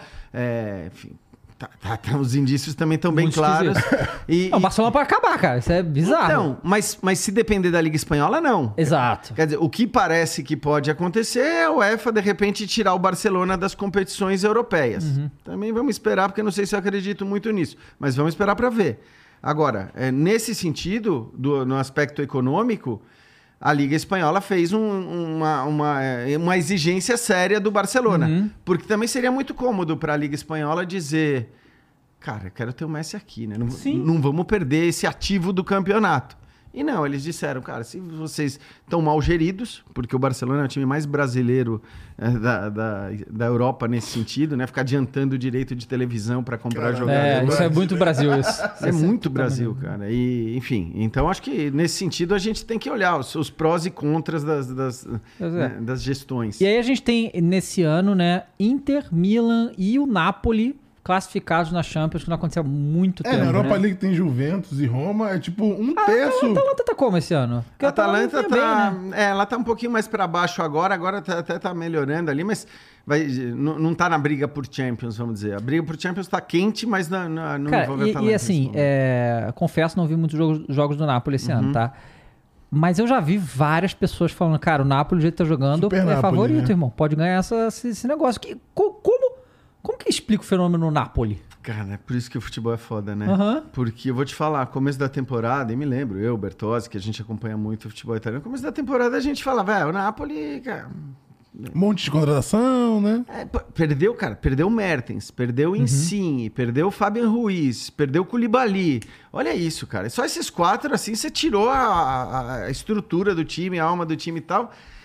Tava demorando para contratar e de, de fato fez uma reta de, de mercado final boa, com jogadores mais conhecidos, mas antes tinha contratado um georgiano aí, esse tal de Kivara, né? Quem é esse cara? Aonde esse cara vai dar? O coreano, cara, o sul-coreano pra zaga, aí o tal do Kim. Onde esse cara vai dar? Qual Kim, né? É, qual Kim, exato. né? Kim, Kim, Kim, Kim, né? Tem a, uma Na- brin- na Copa dele, na né? Copa, Kims, né? o italiano na, escalando a, a Kim, Kim, a la defesa viene com Kim, Kim, Kim, Kim, Kim, né? Era meio... Mas... é, e aí, bicho? Essas coisas... O que esse Vara tá jogando, cara, é um negócio de outro mundo. É, é uma coisa de outro mundo. Eu não sei. O Napoli pagou por ele 11 milhões de euros e, e o De Laurentiis não vende fácil, né? O presidente do Napoli. Então, eu não sei quanto ele vai cobrar ou quanto vai exigir. Mas esse cara vai dar... Na hora que sair, vai dar De uma... onde que é esse cara? É da Geórgia. Geórgia. É, não dá pra imaginar mesmo. Não real. dava pra imaginar. Não dava pra imaginar. E, e é um futebol absurdo que ele joga, porque não é só, é, não é que ele faz gol apenas, ele faz gols também, mas ele tem velocidade, ele tem habilidade, ele tem passe, o cara tem tudo. E, e- e é uma loucura. Então, assim, eles apostaram certo. É, o Spalletti faz um trabalho excepcional, né? É, Eu lembro que torcida do Napoli, é, na temporada passada, num determinado momento, a torcida do Napoli, né? Alguns caras eh, eh, roubaram o carro do Spalletti e disseram: "Ó, a gente só devolve o seu é, eu carro. lembro disso, O. Panda, né? Acho que era um Pandinha. A gente só devolve o carro se você for embora. Se você for embora, a gente devolve o carro. Bom. Não deu, o cara não viu mais o carro. Até onde eu sei, ele não viu mais o carro. E eu- pô, foi mal, cara. É, acho que não vão dar um carro novo os caras vão agora, hein? devolver uma Ferrari pro Spalletti, bicho. Eles vão devolver uma Ferrari agora. Porque, meu, o que vai ser em Napoli esse negócio, cara? O que vai ser o título eh, italiano? Porque esse tá garantido. E acho que você fala da Champions, e é muito legal. E, de fato, do ponto de vista do futebol jogado, você poderia apontar o Napoli como favorito, sem dúvida nenhuma, cara.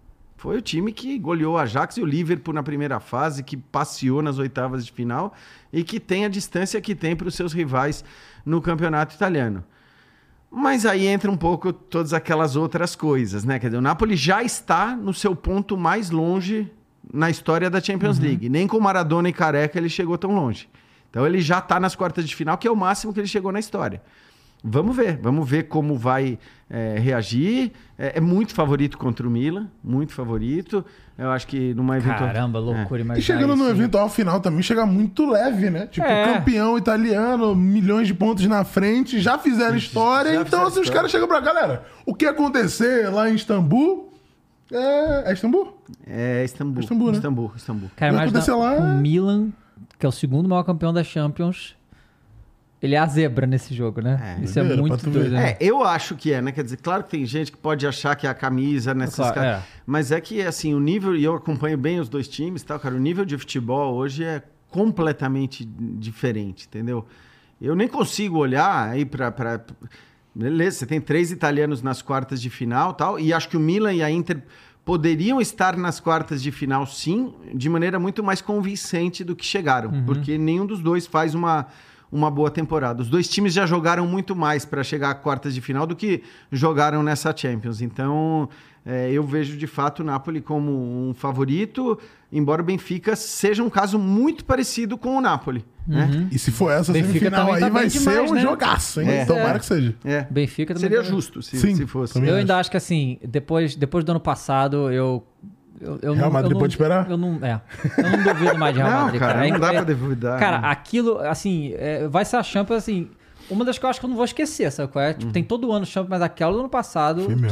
A, a, final foi a parte mais sem graça uhum. da, da, da, trajetória, uhum. né? Uhum. As viradas sobre os ingleses é algo não, que, assim... uma doideira, né, co Como que esse negócio acontece, cara? Como que pode, sabe?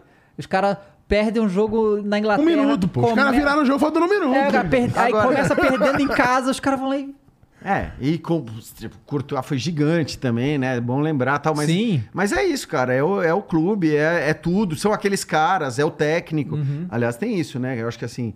Boa parte Já do Brasil. Dele, né? É, boa parte do Brasil torce hoje para que o Real Madrid não.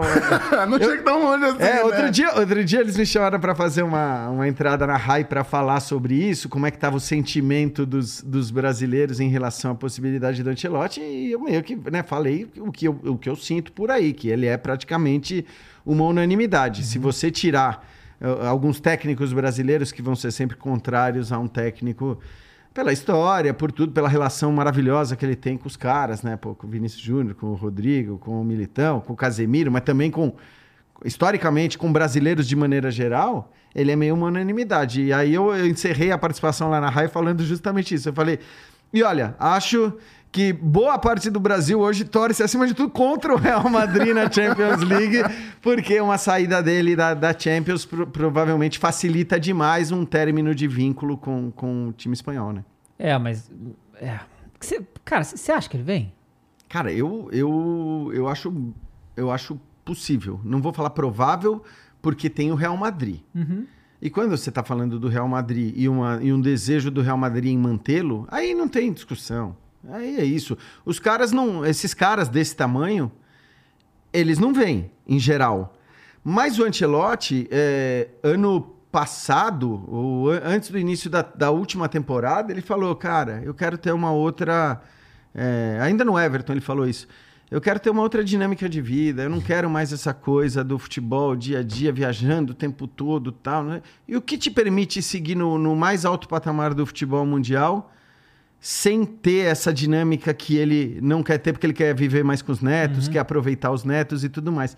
É seleção, cara. Que a seleção é, é outra vida mesmo para o uhum. técnico, né? É, então eu, eu, eu acredito que seja possível sim.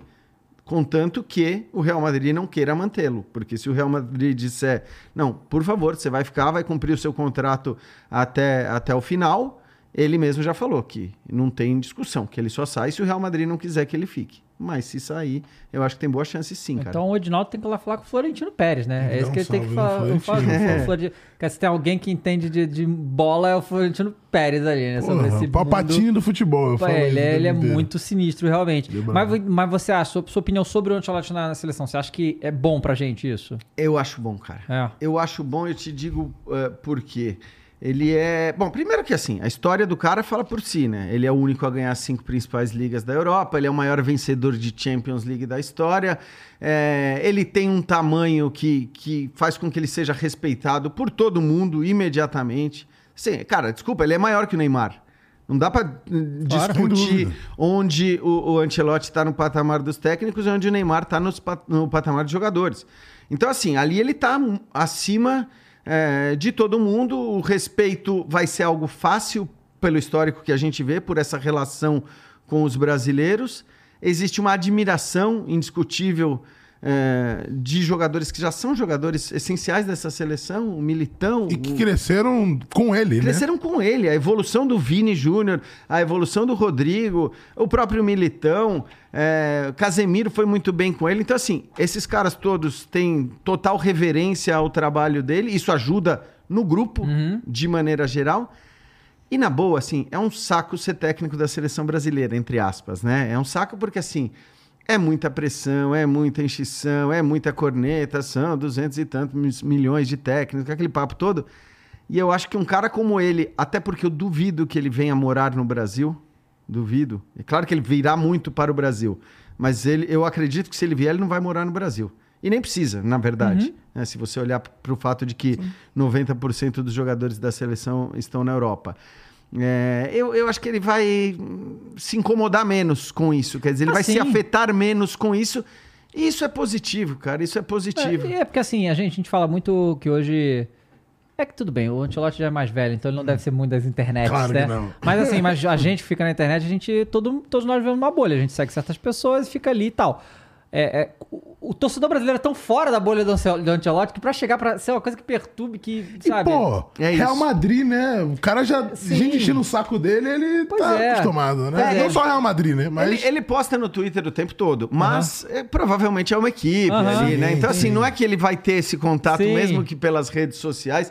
Ele não vai se incomodar tanto com isso. E outra, cara, a gente sabe como são as coisas no Brasil. O crédito com o qual você chega, e, e isso eu não tô falando só de seleção, conta demais. E o gringo, a galera tem mais paciência também, né? Aqui no Brasil. também. Já Começa por aí. Também, mas vamos pegar, sei lá, o exemplo do, do, do, do Flamengo. Sei lá, se, se volta o Jorge Jesus, cara, ele pode fazer eh, merda por três pode. meses, quatro meses. Podia meses. ter a campanha do VP, se fosse o Jorge Jesus, tá todo mundo tipo, Todo não, mundo, não, calma, é, calma, calma, Exatamente. calma, calma, É assim, é, tudo é sobre crédito. indep- E isso vale, inclusive, para figuras que que você sabe que já não podem mais te oferecer o que ofereceram um dia. E isso existe no futebol brasileiro. Então, esse cara, não dá para chegar com mais crédito que ele. Ah, Tá, o, dá, o Guardiola. Aham. E acho que é só. É. Porque, ne- É, sim. porque nem o Klopp tem mais Aham. crédito que ele, se você olhar. Então, assim, então eu acho que assim, é ne- nesse sentido, tudo isso é muito bom. Agora, cara, você vai ganhar a Copa? Não, você não sabe se vai ganhar a Copa.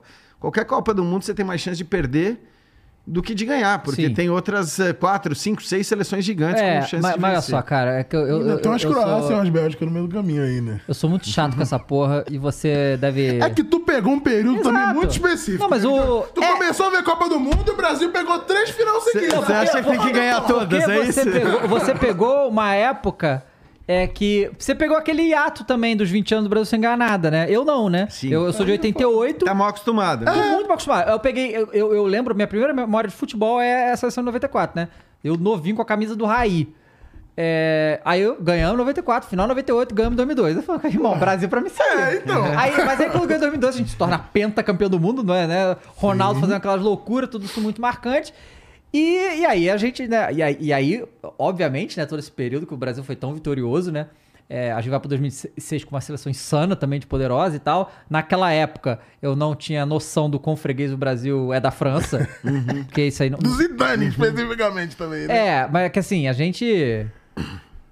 O, o Brasil dá na cara de todas as seleções, historicamente, né? De todas as seleções, menos da França. é impressionante É, como a gente Alemanha tá empatado. Mas... É, mas ganhou Assim, bastante. empa- não no saldo de gol, mas na... É, não, tudo bem, mas ganhou a Copa em cima deles, tá? Tudo beleza. Da, da França, a gente ganharam só se fode. Sim, sim, mas, né? É a trocação. Ok, Com, com a ok. França não tem trocação, Não tem só. trocação, a gente só apanha, é verdade. E, e aí, cara, é muito. Eu, eu nunca me esqueço do jogo do Brasil e Bélgica de 2002, que foi oitavas. A gente ganhou de 2 a 0. Aham. O Marcos faz 300 defesas, o Brasil não joga nada, a Bélgica joga tudo que tem e mesmo assim perde 2 a 0 vai. Pra mim é, é isso. É assim você que tem pega- que ser. É assim que tem que ser. Quando pegar, essa- pegar a Bélgica, pegar a Croácia, é isso que o Brasil tem que fazer, É, então, entendeu? cara. Mas eu acho que a gente acreditou muito tempo nisso, cara. Que, Aham. que era assim que tinha que ser e que isso por si só valeria, né? A, a- o improviso, a genialidade do jogador brasileiro. E de alguma maneira, assim, acho que a gente continua tendo é, é, talentos, mas hum, talvez na, na proporção, comparação com outras seleções, já não é mais. Hoje o elenco da França é melhor que o elenco Sim, da seleção sim. brasileira. É, e aí também tem incompetência de trabalho, cara. Então é- acho que assim. Tem muito a ver com a incompetência do trabalho, da gestão do futebol brasileiro. Porra, o, fute- o Campeonato Brasileiro, cara, era pra ser um, negócio, um dos negócios mais espetaculares. é, do- e, eu, e eu adoro o campeonato. Eu continuo adorando o Campeonato Brasileiro do jeito que ele é. Eu acho que, assim, você tem. ah, E agora você tem times bem fortes também, você tem jogadores grandes e tal. Mas ele é muito mal gerido, cara. Como é que você pode, assim, ter um time que perde um monte de jogador pra seleção durante data FIFA? Copa América. Copa América, isso. cara. Isso é, isso é muito bizarro, é muito insano. E aí tudo bem, é o problema do calendário, que eu não aguento mais, né? São, são, são 14 anos falando isso na televisão, a gente fica dando murro em ponta de faca. Eu, eu já não tenho mais a menor paciência, o menor saco pra falar dessas coisas, né? Às vezes o calçade começa lá, eu falo, vai lá, calça, vai lá. É um guerreiro, um guerreiro imortal ali, né? O cara não para. Mas assim, cara, é difícil, é muito cansativo mesmo, né? E- É, e, e aí assim, o, a gente não. Não é coincidência, né? Desde 2006, todas as vezes que a gente foi eliminado foi por uma equipe europeia, né? Todas as vezes. E aí uma coisa que eu vejo, né, é que desde que o Brasil ganhou tanto lá no passado, cara, a- os europeus viram, cara, olha o que que é o futebol brasileiro, a gente tem que fazer algo, porque senão a gente vai ficar pra trás. Eles fizeram, o futebol europeu evoluiu absurdos nesses últimos anos, coisa que o brasileiro não evoluiu da mesma maneira, né? Sim. Sim. Ou até digievoluiu, né? Algumas coisas eu tô pra trás, é. É, regrediu, mas assim, se você parar pra pensar, cara, é, trabalhar bem e, e ser competente aumenta suas chances. Sim. Aumenta suas chances, mas não- de maneira alguma te faz ganhar. E também não quer dizer que você fazendo tudo errado não possa ser campeão. Aliás, a gente tem o melhor exemplo disso agora, que é a seleção argentina. Cara, a seleção argentina foi zoado todo o processo de, de, de montagem dessa seleção, né? Foi ficando com um técnico ali que, que por acaso deu certo e que tem méritos enormes na conquista do título mundial. Teve um grupo que se juntou em torno do, de um deus para eles, porque o Messi. porque o Messi é um deus para os caras e acho que isso teve um efeito também muito grande nessa comunhão, nessa união. Ninguém que tá, cara, de bala não entra um minuto, foda-se se ele não entra um minuto. Ele quer estar ali com os caras, É o ele quer Messi, jogar, é o ele quer Messi, participar, ele quer fazer ser, ser- ser um nem, nem que seja uma testemunha daquele momento de um lugar mais nobre. Então, é assim, é é, é o que eu digo, cara. Especialmente na seleção, que você só tem a chance, sobretudo no Brasil, que só leva em consideração ganhar ou perder Copa do Mundo, porque a Copa América Sim. praticamente não conta. Cara, não é assim. não- é, você fazer um bom trabalho não é certeza de título. Você pode fazer as coisas erradas e, e- e- e, de repente ser campeão porque as coisas deram certo. É diferente do trabalho no clube, que eu acho que assim, um clube bem gerido, um clube é, que faça as coisas corretamente, ele acaba se colocando nos eixos ano após ano. Pode demorar para ganhar. Foi assim com o Flamengo. Foi assim com o Palmeiras. Quer dizer, esses, eh, né, de alguma maneira, com, por razões diferentes, eles se organizaram e o que eles estão desfrutando hoje é fruto de um trabalho bem feito. É, então, eu acho que é a diferença. A seleção, cara, a gente. Eu falei, né? Eu não acredito muito em ciência no futebol. E, e na Copa sele- é menos ainda, né? Copa menos ainda. Pois é é. isso aí. Mas então, o, o Ancelotti, que você falou, ah, talvez ele nem não se mude pro Brasil e tal, que realmente ele não precisa, né, cara? Porque a gente precisa ganhar seleção europeia, né? Então a gente precisa de alguém que entenda esses caras, né? Pra não... Pra não, pra não acontecer as coisas que acontecem, cara. Tudo bem, em 2018, A Bélgica tinha um timaço É. e tal. A gente fez segundo foi, E o Brasil jogou bem no o Brasil jogou bem no é. segundo tempo e tal. Teve pênalti do Gabriel Jesus, que aquilo ali é um absurdo até E hoje. o desgraçado do Courtois pegando tudo de O novo. Coutinho pegando tudo de novo né? e tal. Então, assim, é. Apesar de eu não achar aceitável perder pra Bélgica e Copa, beleza. Mas vai, essa é a super Bélgica da história de todos os tempos. Isso, Ok. exato. É Tipo a, a, tipo a Espanha de 2010, né? Ok. Aquela o Espanha, o Holanda também era muito, É. muito forte lá, né? E tal. Pô, mas pra essa Croácia não dava, bicho. Um time É. que a gente cansou de bater. Assim, Croácia é freguesaço do Brasil de 3x0, quadra mole, assim, tipo, né? E o time velho, os caras andando em campo, que tão velho mesmo. Cara, o, naquele Quem jogo. corre a bola, David? Hã? Quem corre a bola. Quem corre a bola? O, É, se o Modric provou a Exato. Se o, se o Perisic tivesse acertando o chute, ele fazia os três nesse jogo. Uhum, né? Agora- uhum, Só que ele tá muito mal. Só jogava pro, pro inferno as bolas lá, né? E o Modric fazendo as coisas lá. É, maldito. E, e, cara, a gente fica, né, cara? Porque assim, eu acho, nesse jogo, eu acho que o Tite foi muito mal. Sabe? Nesse jogo específico, acho que o resto da Copa foi Uhum. É ok. isso, mas é. nesse jogo, tipo, a questão de botar o Rodrigo do lado diferente dele, tirar o Vinícius Tirar Júnior o tão pouco tempo, rápido. não botar o Fabinho, botar. o- Cara, mu- mu- foram muitas coisas que, tipo, que ele não estava fazendo na Isso. Copa, né? Que não tinha nem a ver com ele. Que não tinha nem a ver com ele, porque ele não Como- fazia esse tipo de coisa, né? Acabou que o Militão na lateral deu certo, ele foi muito bem na lateral, né? E aí, cara, é, aconteceu esse negócio aí, né? Então, cara, mas eu, eu entendo assim, a crítica, as críticas específicas, as que Aham. você citou e compartilho, e a ordem de cobrança de pênalti também. também, Isso Isso aí é. é doentio, né? Eu acho que de fato não tem justificativa para nada disso. É, essas coisas são. É difícil você justificar. É, por outro lado, cara, como eu tenho essa ideia de que, cara, a avaliação do trabalho ela tem que ser baseada naquilo que. Eu sei que tem muita gente que odeia isso, porque aí, perdeu, tá fora, cara. Foda-se, meu. Perdeu, tá fora, foi eliminado e, e tal. Mas eu não consigo olhar assim, quer dizer, eu acho que, que o trabalho do Tite, de maneira geral, não foi ruim. Ele acabou tendo uma parcela significativa nessa eliminação. É e tudo bem, se a gente quiser pegar esse fato para dizer que o trabalho foi ruim, é que eu não consigo olhar para isso é, e, e classificar um trabalho por conta disso. Porque eu acho que outras vezes, em outras Copas, é, a gente foi muito mais é, é, um beneficiário dessa imprevisibilidade do futebol do que exatamente campeão pelos méritos que, que, que tivemos no- nos jogos ou nas partidas e tudo mais. E assim são as coisas, cara.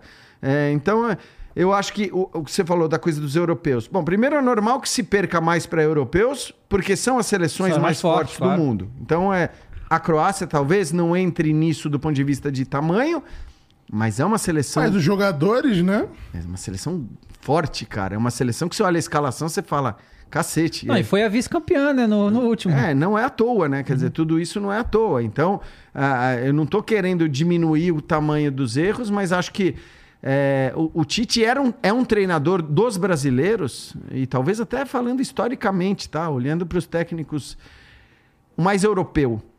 O cara que mais vai ter isso que você está falando que é necessário quando o Ancelotti, se o Ancelotti vier, que é ter essa visão de assim, pera lá, o jogo é tático, a coisa, né, contra os europeus eu preciso fazer isso, eu preciso me precaver defensivamente e tal, não correr riscos. Mas o Tite é este técnico, é isso que eu digo. Ele é, assim, ele, cara. ele é, na verdade, um dos ídolos dele é o Ancelotti, né? É, é o ídolo dele. É. Ele sempre diz que é o grande modelo e tal. Que, de alguma maneira, eu acho que pode até ser benéfico também para a seleção, esse ponto. É claro que aqui no Brasil a gente está acostumado a querer a ruptura total. Uhum. Quando, né? Então foi. Ele saiu aprendiz entre o mestre, pô. É, Tava- pois tava é. bom. É isso, exato. exato. É, Tá ótimo. é, é uma É, é. evolução. Você não, ninguém vai discutir isso, ninguém vai negar isso pelo histórico do Ancelotti, pelo menos. Pois é. E é, esse negócio que você falou da questão da imprevisibilidade é muito mesmo. Porque em 2002, cara, as coisas que aconteceram naquela Copa ali também foram quase sobrenaturais, né? A gente teve. A gente pega a Turquia duas vezes. E, são, e aí o primeiro jogo tem uns erros de arbitragem insano lá do, Uhum. do, do coreano lá que. É absurdo as coisas que acontecem, a gente ganha 2x1. Aí os caras ficam loucos com o Brasil. Aí beleza, aí segura isso aí. Aí a gente chega, fa- faz esse jogo com a Bélgica. Um jogo horrível, que a gente ganha. E aí tem o jogo contra a Inglaterra. Uhum. Aquele jogo, cara, eu lembro disso, cara. Eu lembro, de, eu, tava, eu tava assistindo isso, acabou o primeiro tempo, o Owen fez o gol, né? E eu falava assim, cara, não tem como ganhar esse jogo. É, tipo, é. perdemos. O, o Beckham tava fazendo o que queria com a bola, os caras estavam envolvendo, o Brasil não jogava. E aí, no segundo tempo, simplesmente surge o Ronaldinho Gaúcho e faz, cara, Magia. Cara, magia. é- E é expulso ainda. Tipo, caralho. É, é engraçado o que você tá falando, né? Porra, cara, eu nasci com a seleção de 94, né? Quer dizer, vendo. E se você olhar bem, eh, num certo aspecto, você pode, pode considerar que os dois títulos eh, que você viu é, e que, que te deram essa, essa é, sensação de onipotência aí da seleção brasileira e tudo mais. Cara, são dois títulos que, pô, é- É. foram por um fio. Foi. Por um fio. Um numa disputa de pênaltis, né? E com, com uma seleção brasileira que chegou até a final muito criticada pelo futebol. Quase não vai pra Copa, né? Foi por causa de um jogo que fez contra o Uruguai lá e levou, né? Uhum. Exato, o jogo do Romário e tal. E, e, e- depois na, na própria Copa, quer dizer, em nenhum momento foi uma seleção elogiada, uma seleção que fez os olhos dos torcedores brilharem. E é uma seleção que eu tenho certeza que, apesar de ter chegado à final, se tivesse perdido, né, se o Baggio não isola Uhum. o pênalti. Possivelmente a, a visão que se teria daquela seleção é uma visão muito negativa. E é. É? Uhum. E no fim não é assim porque foi a seleção campeã. E 2002 você mesmo já elencou as coisas. Então, cara, Copa do Mundo eu acho que assim, a gente se diverte pra Ai, caralho. demais, né, cara? É um É, negócio- eu adoro Eu também. também adoro, Eu cara. adoro. A gente, cara, assim, essa foi a primeira Copa que a gente cobriu mesmo, né? Nós Uhum. mandamos os moleques pro Catar, ficamos de todos os jogos e tal. E é, o triste é, cara, só daqui a quatro anos, tá É ligado? triste, mas é bom É triste, por mas isso, é bom, né? é, É, claro, então. claro. é. Pelo amor de Deus, Não, não, Não, é- essa palhaçada de Copa do, dois, a cada dois anos Não, é não, não. Isso aí ridículo. acaba com a Copa. Assim, Exatamente. a gente já não tem calendário mesmo, né? Então, assim, isso aí é uma coisa, coisa de maluco. E agora a gente tem aí, esse fim de semana começa as finais estaduais, né? A gente conversou ontem com o técnico do, do Água Santa, né? Uhum. Que Eu, eu tava vendo ali enquanto eu esperava. a pra descer. Moleque novo, né? 38 Muito novo, anos, né? E tal. E o Água Santa é um time muito jovem também, tem 10 anos só, né? E eu já vi pessoas na TV aí, é, na internet, fazendo promessas loucas, tipo, o Água É. Santa vai ganhar nunca isso do Palmeiras e tal, só que. Assim, eu, eu acho que se fosse um jogo só, Um jogo só, pode acontecer qualquer coisa. Aconteceu qualquer coisa, mas eu acho. Não, quanto mais aumenta os minutos, mais a vantagem Cara, do time. se, é, se fosse co- contra qualquer né? time grande de São Paulo, eu acho que o Água Santa teria alguma chance. Contra o Tá, Palmeiras, eu acho que não é, tem. Tem isso, né? Acho que não dá, pô. Tanto é que teve chance, jogou contra o São Paulo e Ganhou, né? o Bragantino É, ganhou passou. também, então, né? É, eu, cara, assim, é engraçado, porque eu falei até quando ficou tudo definido ali, os caminhos, né, com as eliminações do Corinthians e do São Paulo e do próprio Bragantino, eu falei, meu, eu até falei no linha isso, falei, no fim das contas, pro Palmeiras, eh, e a gente não sabia ainda que seria o Água Santa chegar na final e não o Bragantino.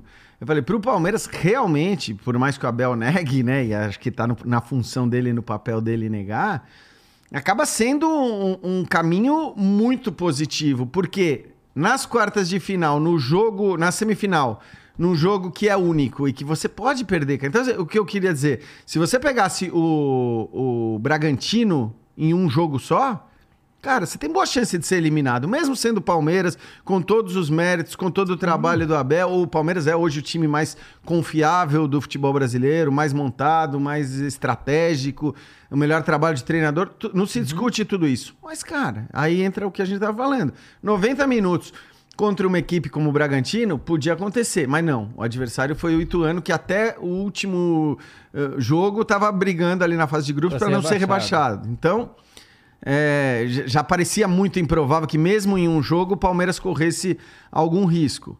É, se classificou com placar magro ali, mas acho que, enfim, jogou né, tranquilamente para passar. Não, pô, podia ter sido muito mais. O goleiro do Exato. fez grandes defesas. Nossa, é tal. verdade, verdade. Exato, quer dizer, o placar foi magro, mas foi só o placar, não foi Uhum. Sim. o volume e tudo mais. E de fato, aí eu falei, bom, chegando numa final, mesmo que contra o Bragantino, em dois jogos, é, a chance do Bragantino diminui demais.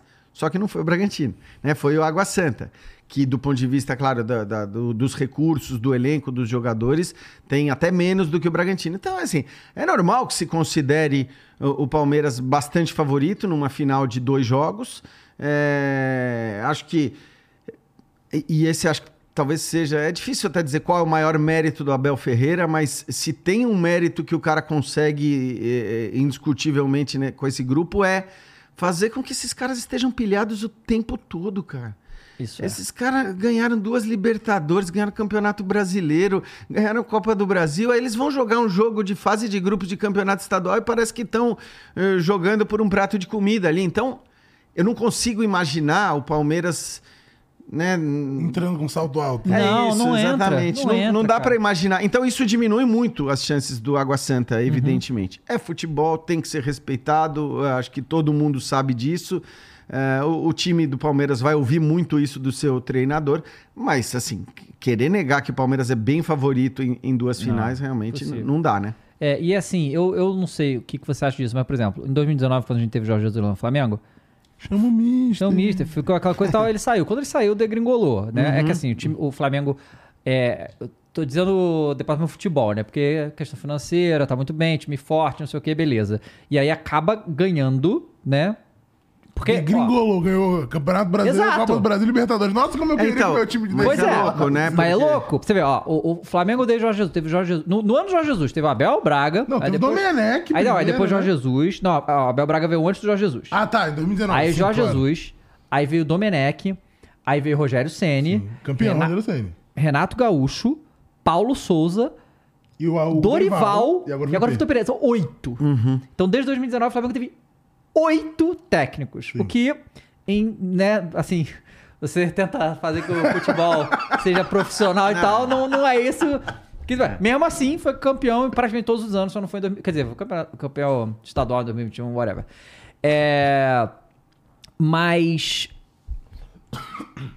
Foi ali, saiu o Jorge Jesus, tudo começou a. né, e até agora a gente não se acertou direito e tal. Também a diretoria manda o, o campeão embora, essas coisas aí a gente nunca vai entender. Uhum. Eu tenho a impressão, na verdade, talvez o desejo, de que imaginar que se o Abel sai do Palmeiras, a coisa desanda um pouco, pelo menos, sabe?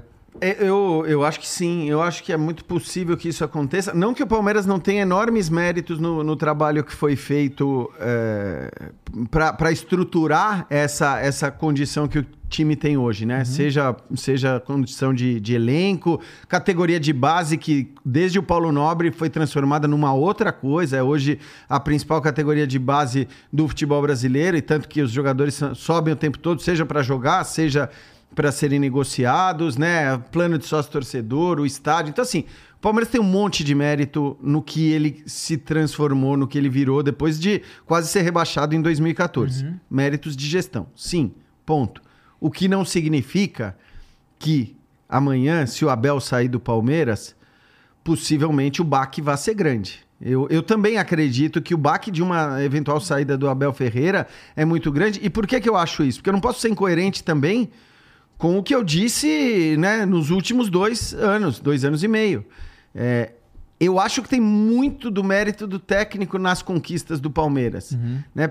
Principalmente no primeiro ano, no sentido de olhar para os adversários, de se preocupar com o que os adversários tinham de melhor, de reconhecer a sua inferioridade técnica eh, e, e- e, por isso, armar estratégias específicas para enfrentar esses adversários. Estou falando aí especificamente, especialmente dos jogos contra Atlético Mineiro e contra Flamengo porque para mim não se discute, e ainda hoje não se discute, que o Palmeiras não tem um elenco melhor do que o Flamengo e nem do que o Atlético. né? O Flamengo acho que está bem acima do potencial de elenco.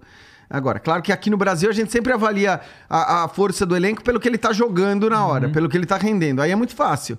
Você vai falar que quem está em cima tem o melhor elenco, quem está embaixo tem o pior elenco. Não é assim. O Flamengo tem o melhor elenco. E é por conta deste melhor elenco que conquistou os títulos que conquistou. E de maneira alguma por conta do trabalho dos seus treinadores. É apesar do trabalho dos treinadores. É, né? eu acho assim. Alguns deles. Isso, porque assim, apesar pro Dorival, eu acho, eu acho injusto. Sim. O próprio Rogério Ceni teve seus méritos na conquista do brasileiro, embora eu tenha entendido a, a troca depois.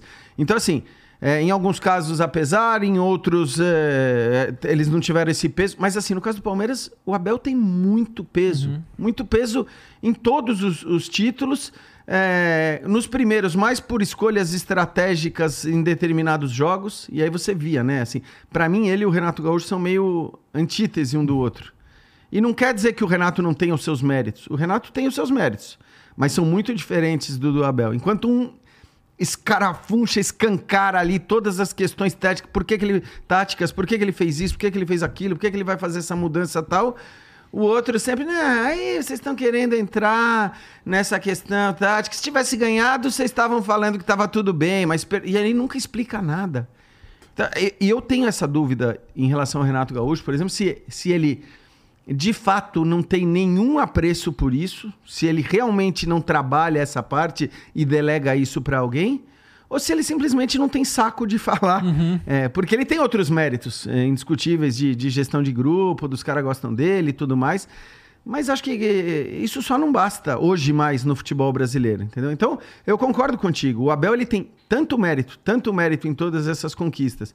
Primeiro nas escolhas estratégicas para os jogos e depois por ter feito o time evoluir e jogar um futebol de fato consistente, que se ele sair, provavelmente a, a equipe vai sentir demais. Até porque perdeu peças fundamentais que a gente não, ainda não pode dizer que foram repostas à altura. Né? É, contra o Arthur agora, mas aí vai saber como é que vai, né? O Arthur é um ótimo Ele é jogador ótimo, sim. e acho que é uma ótima escolha para substituir o Scarpa, porque ele é mais ponta do que o Scarpa, é um jogador mais agudo, mas ele também tem essa, é, essa capacidade de jogar pelo meio, tanto que se você pegar nas últimas temporadas aí o Scarpa é, é, o primeiro assistente, acho que foi na temporada passada, primeiro cara em assistências e o Arthur o segundo em passe chave e tal. Então ele é, é uma boa escolha, mas a gente sabe como é contratação, né, cara? É, mas já sabe Deus o que vai acontecer. né? É. É, esse negócio falou do Renato, cara, isso aí em 2021, né, quando ele tava no Flamengo, o...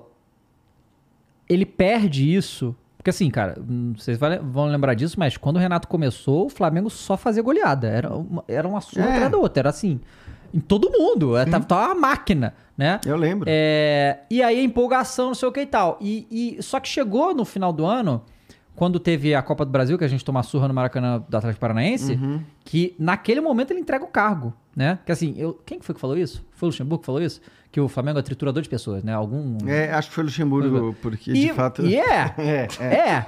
Então assim, bom, você vai pro Flamengo... É, não, ou você é disso, alçado né? a Deus, ou você vai. Não, então você vai, lá, você vai lá sabendo disso e, e- e é uma coisa que assim. Tem que saber que você não vai ganhar sempre. Uma hora vai dar uma merda. E aí deu na Copa do Brasil e ele. Cara, eu não, eu não esperava esse comportamento do Renato. Sabe? Eu achei que ele era mais forte do que isso, assim, naquele momento ali. Uhum. Tipo, foi eliminado, tendo a Libertadores pra jogar. Duas semanas depois, ele entrega o cargo. E a diretoria É. não aceitou naquele momento, né? É isso. E aí ele vai pra final. E no início do. do aquela, aquela entrevista que tem lá com a Comembol no campo, né? Aham, Aquela rapidinha lá. E, cara, ele já tá meio morto, já tá meio derrotado, sabe? é? Falando, assim, coisa que não faz o perfil dele, sabe? Então. Pois é, cara, mas é que assim, eu, eu acho que eh, deve ter muito disso, pode ter muito disso, né? De, enfim, claro que a pressão é enorme, que o cansaço deve bater e tal, embora o Renato também se vanglorie muito, né? De. Eu não vou dizer de trabalhar pouco, cara, mas assim, de ser um cara, né? Pô, Mais teve- relax, né? É, eu não me, não me esqueço na época que tinha jogo de. Ele no Grêmio ainda, jogo de Copa do Brasil, e ele poupando elenco falando, ah, também não vou, e não viajava. E... É, essas coisas eu acho inadmissíveis, cara, em 2023, assim, esse. hum, é, Eu acho que assim. é, Você tem exemplos de técnicos, os técnicos, os grandes técnicos do futebol mundial, e hoje falando do, do grande técnico do futebol brasileiro, que é o Abel, esses caras são obcecados, cara. Esses caras, eles trabalham assim, 24 horas por dia, o tempo todo, para olhar o adversário, para estudar, para ver o que, que ele pode fazer, o que ele não pode fazer. Eles. Eles é, é, é, é, absorvem uma quantidade de informação absurda, né? O Abel conta isso no livro dele, que eu acho muito legal, que ele fala, meu, a minha equipe, ela, ela coleta, sei lá, ele, ele dava números ali, mas eu não me lembro, né? Sei lá, é, mil informações por semana. Dessas mil, umas 500 eles passam para mim. Dessas 500, é, sei lá, umas 100 eu vou usar com os jogadores. E dessas 100, é, duas eu vou, vou, vou falar pro, pro Marcos Rocha, duas eu vou falar pro... E o, o Renato, é o que eu digo, ele faz questão de difundir uma imagem que é o oposto disso. Então, se ele não é isso, se ele não é esse cara que, que vamos dizer, meio desleixado, meio. Eu acho que ele prejudica a imagem dele como treinador. Porque tudo bem, a gente gosta no Brasil de um folclore, de não sei o que e tal, mas eu acho que cada vez mais você vai ter menos espaço para esse folclore. Ainda mais com a chegada de tantos técnicos estrangeiros que têm um comportamento completamente diferente. Caraca, realmente. é, Eu tava vendo um programa. Acho que é o Sport Center. E aí tava minha esposa, que ela meio que acompanha futebol por osmose comigo, né? Ela- e ela sabe, os comentários sabe tudo, assim, de- mas, mas só porque eu fico vendo os programas, né? E aí passou uma matéria falando do Vitor Pereira, aí depois uma do Abel, aí depois é, do Caixinha lá do, do Uhum. Bragantino, aí depois o Pepa do Pepa do Cruzeiro. Falou, Cruzeiro. cara, os técnicos do Brasil são todos portugueses agora. É, é. Eu falei, A maioria, mais da metade, eu acho. a né? maioria dos estrangeiros que tá no Brasil definitivamente é português, né? Não, mas mais da metade da Série A, Da não, Série é, A? não é português. A não? gente fez outro dia, é, mais da metade é estrangeira, acho, Caramba. agora. Eu acho que sim. A gente fez isso outro dia até para entrevistar um repórter português lá no Sport Center. É muito Mas a, Bahia é ma- a maioria também. absoluta É, dos é estrangeiros é portuguesa. E que coisa louca, né? Porque assim, a gente tem vários técnicos históricos aqui do Brasil que meio que encerraram a carreira, né? Tipo, o Luxemburgo não, não tá mais, né? Foi, Uhum. tá tocando na TV lá no Tocantins, o Filipão falou que se aposentou agora, o Abel Braga tá como diretor do VAR. Então, Uhum. assim, todos esses muito campeões. Onde é que tá o Celso Ruth? Não sei. Sei. É. Mas todos esses técnicos foram muito campeões aqui no Brasil, pararam, né? E a gente não teve. é, a gente até tem os técnicos jovens aí, né? Tipo o Rogério Senni, o Diniz, né? É, mas a gente tá realmente numa fase de. de, de É entre safra, Entre né? safra de, de técnico, né? É, é tem técnico safra. jovem, realmente. Né? Então, mas é entre safra mesmo, mas é uma transição também, como você falou, porque esse perfil do Luxemburgo, do Luxemburgo, do, do Rogério Ceni, é, do Diniz, eu acho que são perfis diferentes do perfis que, dos perfis que tradicionalmente a gente Um perfil tinha. mais estudioso. É isso, é o perfil do, do cara que entende é, o que hoje vai ser necessário. E pode ser que não seja só isso. Então, se assim, se um técnico conseguir juntar a- aquilo que o, que o, vamos dizer, o europeu, de maneira genérica, tá? Porque, assim, também tem europeu que... mas- Claro. mas é, de maneira genérica tem de melhor e conseguir ainda é, ser, ser eficiente naquelas que são as particularidades, as idiosincrasias do Brasil, porque tem muita, né? O Brasil é muito doido num, num monte de coisa, tá? Então, assim, o cara que entende isso, ele, ele tende a, a- cara, a, a fazer muito sucesso de fato. Acho que o Abel agora, ele tem essa coisa de já estar aqui há dois anos e meio. Então ele já pegou tudo, entendeu? Ele já pegou tudo da relação com a imprensa, ele já pegou tudo da relação com o torcedor, eh, do dirigente, das viagens continentais, porque aqui a gente joga um campeonato que é continental, da- do quanto você precisa poupar ou não, do calendário. tá? É, a, a gente tem muita particularidade, né? É, e eu acho que assim, os técnicos brasileiros é claro que vão evoluir e que vão melhorar de maneira geral. O que eu não gosto muito é dessa imagem eh, do técnico meio folclórico, da coisa de que é isso, sabe, que não responde a questões táticas, que não, não explica. Porra, você tem que explicar. E aí eu acho que entra um pouco de novo aquela questão do jornalismo também, que muitas vezes não tem feito mais o seu papel. É, a gente tem clubes que, que, cara, que praticamente você só tem pergunta amiga. É tipo um cercadinho, sabe? O cercadinho lá do outro. É, é meio isso, cara. Assim, você só responde pergunta de, de, de, de TV do clube, do, do amigo do clube, do cara que tá lá torcendo. Isso tudo acaba sendo prejudicial para o próprio clube. Uhum. Porque você ser questionado, você. ser- E não é o questionamento do repórter, do jornalista, é o questionamento do torcedor. Porque, evidentemente, aquelas, aquelas dúvidas, ou aqueles inconformismos, ou aquele. Ou até uma dúvida que o torcedor não sabia que tinha, né? E que o jornalista vai fazer a- a ampliar a visão Por- do porque torcedor. ser contestado é importante, cara. Senão você vive ali na sua redoma achando que tá tudo ótimo, que tá tudo maravilhoso, que tá tudo certo e, e não tá. E não tá. Então, assim, é, eu acho que tem um pouco hum, desse, dessa, dessa essa mudança. Essa é uma coisa interessante também, que eu acho que tem a ver com a comunicação no É, futebol. eu, eu, assim, eu lembro. Flávio Ortega, o nome dele? Que era da ESPN? Isso, que tá no agora Corinthians, hoje. é. Eu lembro, cara, que ele fez uma matéria. Ele que fez a matéria da, do negócio da Taunsa lá, né? Aham. E que, cara, é, eu, eu vi a matéria inteira cheirado e tal, e, mas as informações todas que ele conseguiu eram totalmente públicas. Porque aquilo ele já tava. É. Se, se alguém fosse lá pesquisar e procurar, já tava há um tempo. Não foi na hora que ele fez aquilo ali. Isso. E eu acho que isso falta muito hoje em dia. Essas investigações que rolava, né, dessas coisas e tal, é, porque foi desculpa. Porque assim, fez a matéria, aquilo ali foi para pra público. Um dia depois o Duílio falou no tal, não tem mais, sacou? É? Então foi, foi algo que desencadeou, né? E realmente faz tempos que a gente não vê essas matérias assim, né? Faz, cara. É, e é uma pena, porque assim, cara, isso tem um valor enorme, né? Isso, é, isso é, uma, é uma coisa que, que, que ajuda, inclusive, qualquer, qualquer meio em que você esteja envolvido. No meio do futebol, você desmascarar certas coisas, você escancarar problemas, você apontar erros, apontar irregularidades.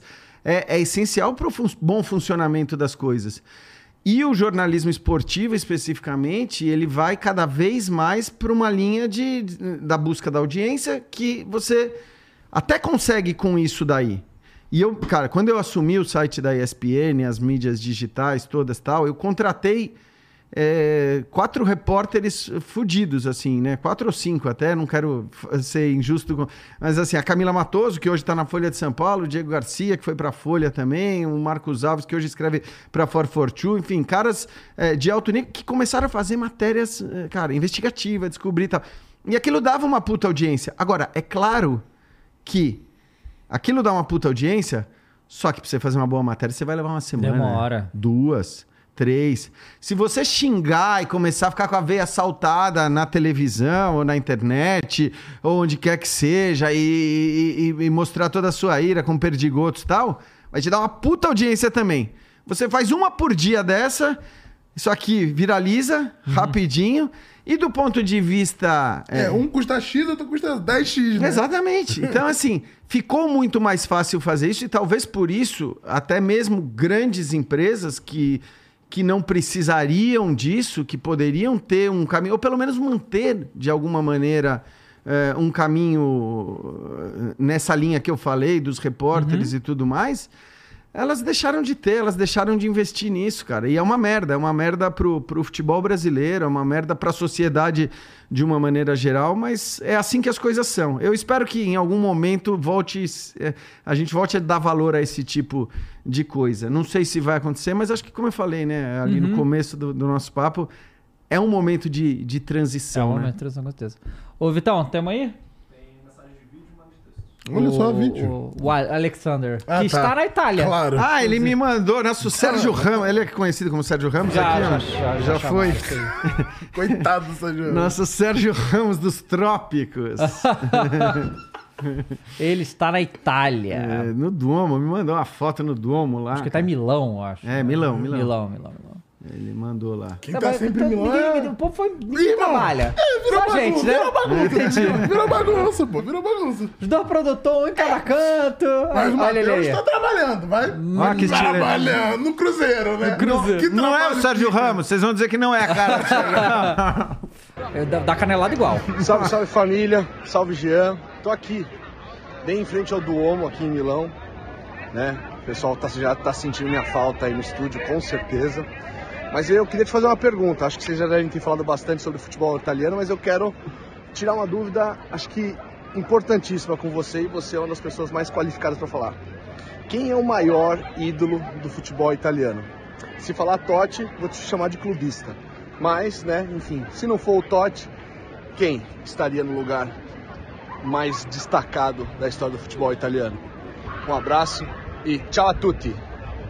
Ah, que maravilha! Tchau a tutti! Cara, é, é uma boa pergunta, porque tem muito sempre essa discussão, né? Eu, nos últimos tempos, aquela, ah, quem foi melhor, Totti ou Del Piero, quem foi maior, Totti ou Del Piero, Baggio Totti, Baggio Del Piero. É, eu tô pegando esses três mais recentes porque acho que são aqueles dos quais se fala mais. Eu, eu diria que é, por, pela história de vida, pelo, pela, pela pouca rejeição, né? É, o Baggio, acho é. que, eu, eu, acho que o Baggio... E, e, legal, né? Porque apesar do pênalti perdido, é uma figura muito querida pelo italiano de maneira geral. Então, enquanto a gente viu em algumas vezes os jogadores no Brasil serem crucificados por perderem uhum. pênaltis uhum. e tudo mais, é, ele, apesar daquela perda de pênalti, acho que pode ser considerado... É, e estou falando mais de uma era midiática, né? Quer dizer, da onde a gente já tinha essas. Porque senão até poderia ir lá para trás, mas eu, eu ficaria com o Baggio. O Totti certamente não, embora seja um deus em Roma. E, como eu disse, tecnicamente, se tivesse aceitado a proposta do Real Madrid, sei lá em que patamar do futebol mundial ele teria é, terminado. O Del Piero eh, rivalizou e foi campeão do mundo, né? Ao contrário do Baggio, que perdeu o pênalti que poderia ter lhe dado o título mundial. Mas acho que eu, eu, eu apontaria o Baggio. Legal. Foi o Totti que teve aquela despedida que foi transmitida e tal? Eu, eu, vi, eu vi uma despedida, foi, foi do Totti. Foi, eu, inclusive assim, eu até hoje, meu, essa, essa imagem... É, mas depois eu me sentia. Eu tava fazendo o jogo com o Paulo Andrade, né? E foi até engraçado. Acho que eu vi isso aí. Eu vi essa, é, essa imagem, é. E o, Arnaldo era o chefe, né? né? E aí ele me ligou e falou que eu tava na minha folga no dia. Ele falou, cara, você não quer vir fazer essa despedida do Totti? Sei que é tua folga, mas você não quer fazer esse jogo? É a despedida do Totti, bicho. E eu sou, meu, Aham. Totti maníaco lá. Realmente, o cara é um cara que eu, eu paguei muito pau como jogador, porque é um negócio assim, o que ele jogava era uma coisa. As pessoas não viram tanto. é, e eu via todo fim de semana. E, e aí eu falei, não, beleza, vamos. É, eu vou aí e tal. E aí, pô, fiz com o Paulo e tal. E aí o que foi legal é que assim. A gente transmitiu um jogo, era um jogo importante que a festa só estaria completa se a Roma vencesse é, para ir para a Champions League, porque se ela não vencesse, não iria para a Champions League. É, ele joga, ele vai bem no jogo e, cara, no final, bicho, é assim, aí me dá até arrepio, cara. Ainda hoje. E, e eu achei legal demais, porque assim, era uma festa tão bonita, cara. E aí os caras mostravam na arquibancada uns puta marmanjo do meu tamanho, barbudo, não sei o quê. Os caras chorando. Mas não é chorando de chorinho, sabe? de soluçar. Era de soluçar, cara. E eu, por ter morado lá, lembrava de, do que aquilo significava tal. Bom, aí o que é sensacional, eu meio tímido ali, né? Não querendo chorar muito e tal. Cara, eu olho o Paulo Andrade tá chorando, cara. Eu falei, bom, velho, se, se o cara que nem tem essa relação não tá chorando, bicho, eu posso chorar à vontade. Eu chorei pra cacete, assim. Foi, foi demais, cara, porque assim, o, o discurso no fim foi, durou um puta tempo, assim, sabe? Foi um, uma puta festa absurda, tal, com os abraços dos capitães, com um monte de, de evento, um monte de Tava com acontecimento. os filhos lá, tava, né? Todo Tava mundo- com os filhos, com a mulher, e é louco, né, cara? Porque beleza, já fiz jogo de Copa do Mundo em loco, já fiz. Mas quando pega essa coisa pessoal, né, que é afetiva, pra mim acho que talvez seja o momento em que eu mais fiquei emocionado trabalhando é, e que eu tive que de alguma maneira dar uma segurada ali, sabe? Porque porque realmente foi muito legal, cara. Foi um Legal, foi, momento foi bem bonito mesmo o negócio do Totti lá. Pica. Manda aí, Qual é a Vitão. próxima, Vitão? Manda. Ah, tá no zap? Deixa eu ver aqui. Vamos lá. Tô achando. O. O Ale mandou, mandou outra. Tá, tá Hoje atrasado. tá hoje. online, tá pra meter online. o louco que tá fazendo alguma coisa. É, vai, né? vamos lá. É, o cara tá lá, né, querendo. Vamos lá. Só sua família, complementando as perguntas polêmicas. Abel Ferreira e José Mourinho te deu muitas alegrias clubísticas. Não estaria na hora de um deles assumir a seleção e resolver nossa seca? É, o Mourinho eu já vi, mas o, o, o Abel eu gostaria. Claro só que pra tirar ele do gostaria Palmeiras. do Palmeiras. Claro que você Só pra tirar ele gostaria, do né? Palmeiras, já fico feliz. Cara, ah, eu acho o seguinte, velho. É claro que o Abel, assim, a qualidade dele como treinador já tá comprovada, não se discute e tal. Mas pelo que eu ouço, os relatos dele é, é, em relação ao que é o dia a dia dele no Palmeiras, eu não sei se esse cara tá. Tá muito cedo, né? Tá pra muito ele- cedo para ir para uma seleção, para ter a dinâmica que a gente estava falando do, do trabalho com o Ancelotti, cara. Ele tem, ele e uma equipe dele que trabalham insanamente para ver o jogo do próximo, para ver não sei o quê, ver. Então assim, é não me parece que o que ele busca nesse momento seja a dinâmica de uma, de uma seleção. Embora, claro, nós estamos falando da seleção brasileira. E tem outra coisa, né? Ele é um cara cujo resultado é o foco, cara. E, e, assim, num determinado momento ele jogou de um jeito, é, hoje acho até que joga de outro. Ele, ele evoluiu, ele evoluiu não, o time evoluiu, acho que ele sempre teve no mais alto nível, porque naquele momento o que ele tinha que fazer era se defender mesmo, vamos dizer assim. Eu faço o que eu tenho que fazer pra ganhar, pô.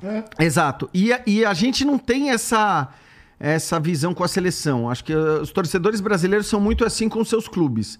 Com a seleção é um pouco diferente. Exige-se mais, em geral, da seleção. O Mourinho, o Mourinho é outro, eu acho que está num outro estágio da carreira, evidentemente.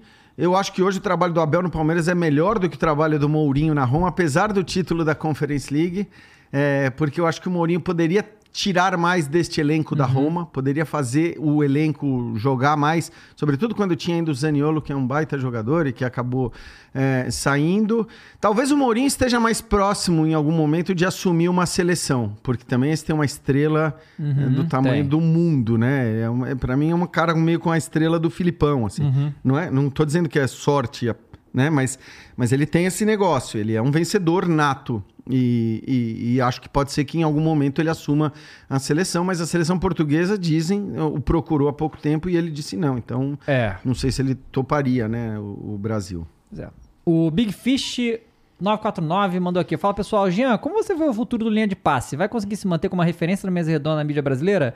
E os arranca-rabo, impressão ou deu uma diminuída? Um abraço. Eu tava, eu tava estranhando até, mas ele nem foi específico em relação a arrancar rabo, Não. né? Com, com o Mauro, que é sempre toda aquela que toda vez a gente tem que, que responder. Eu tava até estranhando isso. É, mas enfim, eu acho que assim, o Linha, cara, é, ainda bem, eu fico feliz pra caramba com isso. Ele, ele tem ainda uma audiência muito boa, muito boa mesmo.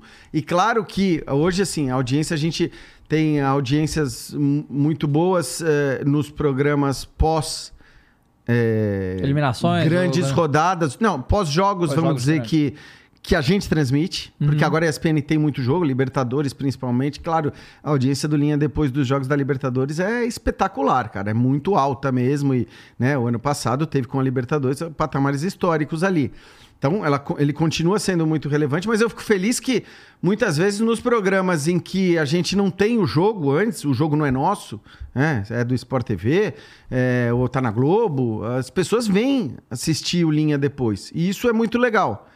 Porque eu, eu gosto muito de fazer o Linha, cara. É um programa, claro, é um programa mais centrado, é um programa sem tanta é, rusga ali, mas tem discordância pra cacete.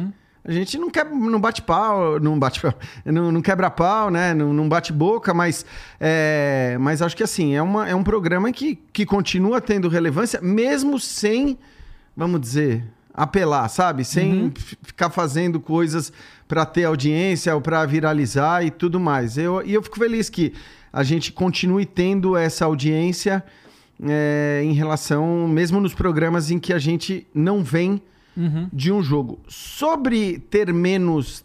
Talvez as coisas elas sejam menos. Eu fiz durante muito tempo, né? A mesa com quem eu mais fiz foi eu, o Juca, o Mauro César e o Arnaldo. E o Paulo Andrade apresentando, que era uma mesa meio fixa na segunda-feira. E eu acho que assim, ali a gente te- teve aquela lá especificamente com o Mauro, evidentemente nós dois passamos da. Já, pra, já tô respondendo mesmo sem, sem a pergunta específica. A gente passou da, da, da, da- conta ali, tanto eu quanto ele, né? Foi, foi feio, não era para ser daquele jeito e, e beleza. E logo depois do programa a gente falou, pediu desculpa, né? E disse que já tinha passado. Acho que naquele momento, inclusive já falei isso em outras entrevistas, a gente brigava mais ou menos pela manutenção daquilo que, que a gente considera importante no jornalismo, né? Então acho que assim, a gente estava meio que do mesmo lado, apesar de naquele momento ter saído uma briga que passou dos limites. Mas ali tinha muito isso, porque, primeiro, o Mauro é um cara É, combativo, de é. confronto, ele Sim. gosta disso. É, é, e, e é da, da natureza dele, não é um personagem de televisão. Ele é da natureza dele, assim. Ele, é, já vi ele brigando com, né, no telefone, com o cara da, da- Não vou falar marca, né? Mas enfim. É, ele é um cara bem combativo e isso faz parte da natureza dele. E lá tinha também o Arnaldo. O Arnaldo é um dos meus melhores amigos, cara, assim, na, na vida, na bruda. E a gente quebrava o pau pra cacete lá, né? Com coisa de vara, com coisa de. de, de, de- As ideias.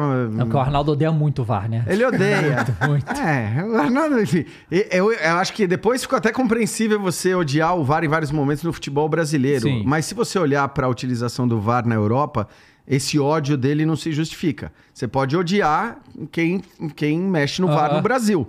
Mas olha o VAR da Premier League. O VAR da Premier League, um erro ou outro ainda acontece, mas ele é maravilhoso. É, o que se reclama lá é que os caras às vezes não usam o VAR, né? Exato. Que aí dá, umas bagulhinhas. Porque aconteceu, né? As duas rodadas seguidas acontecendo loucuras Perfeito. pra- porque os caras não quiseram usar. Mas é isso. Eu acho que assim, e, e para mim tem que ser assim. O VAR é para você usar quando você tem uma coisa indiscutível. Se for discutível, se a gente vai ficar aqui dois achando uma coisa, um achando outra, não é para usar. É para manter a decisão do árbitro em campo. Então, assim, eu quebrava muito pau com ele por conta do VAR, mas também por outras, né? Eu- eu- hoje ele vai negar se você disser que ele dizia que, o- que o Zidane era melhor que o Guardiola como técnico. Essas coisas, essas coisas que ele gostava de polemizar, né? É. mas. E aí a gente.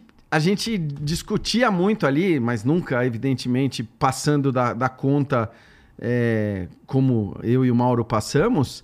É, mas ali é por conta que assim, a gente é muito brother também, muito amigo, você fica à vontade pra escrachar, sabendo que depois. E é claro que isso você não tem o tempo todo com todo mundo, porque se você não é tão amigo, você vai ter certas, eh, né? Você, você vai tomar certos cuidados também para não, para que a pessoa não se sinta ofendida e tudo mais. Mas cara, eu te digo que hoje a gente ali na, na turma que, pô, eu, hum, discorda, cara. Eu, o Birner, o Calçade, o Bertozzi, assim, a gente discorda sim, o Pedro Ivo também, que faz o programa é, muitas vezes, assim, a gente discorda, mas, cara, faz parte do, do, do discordar sem, sem passar do, do, do ponto. Eu acho que dá para fazer isso é, constantemente. Legal. Jean, assina a nossa camisa Opa, vamos lá. e fala pra gente as redes sociais aí que você usa. É, o meu caso é, é bom, né? Porque como o meu nome é diferente... é, Foi fácil de pegar a Foi roupa. fácil de pegar arroba. Pegar arroba, é a mesma arroba em todo lugar, né? É arroba Gianod, G-I-A-N-O-D-D-I. Isso em tudo, todos. Giorgio, você mas você usa mais o Twitter, né? Eu uso bem mais o Twitter. Porra. Cara, o Instagram eu uso por... por eh, Porque tem que usar. Porque tem que usar, mas eu não. Tanto que eu não É. tenho muito seguidor, eu não consigo, eu tenho uma dificuldade, cara, mas eu, eu vou tentar. Eu vou já me falar, usa, usa, usa. Tá bom, vou usar. É isso aí. Eu uso quando eu viajo. Jean, muito obrigado por ter vindo aqui, foi muito legal falar com você. E você tá Maneiríssimo. hoje no ESPN FC, mais tarde, Tô, né? tô hoje no SPNFC. Ah, legal. É, tô hoje no SPNFC, aliás, deixa eu ver aqui o horário. É, não, vai dar certinho, né? Acho. Se não tiver um trânsito absurdo. Você aí, Tá chovendo? São Paulo. Tá chovendo? Não. Não, tá dando 40 minutos. Então tá tranquilo. Então é isso aí. Obrigado, Jean. Valeu, obrigado. bom rapaziada. Lembrando mais uma vez, amanhã, a partir É das verdade. 7h30, vamos fazer a transmissão de, do Fla-Flu, final do Campeonato Carioca, ao vivo, com imagens, tá? Então amanhã a gente espera vocês aí. Muito obrigado a todo mundo que ficou aqui, galera. Até a próxima, gente. Tchau. Tchau.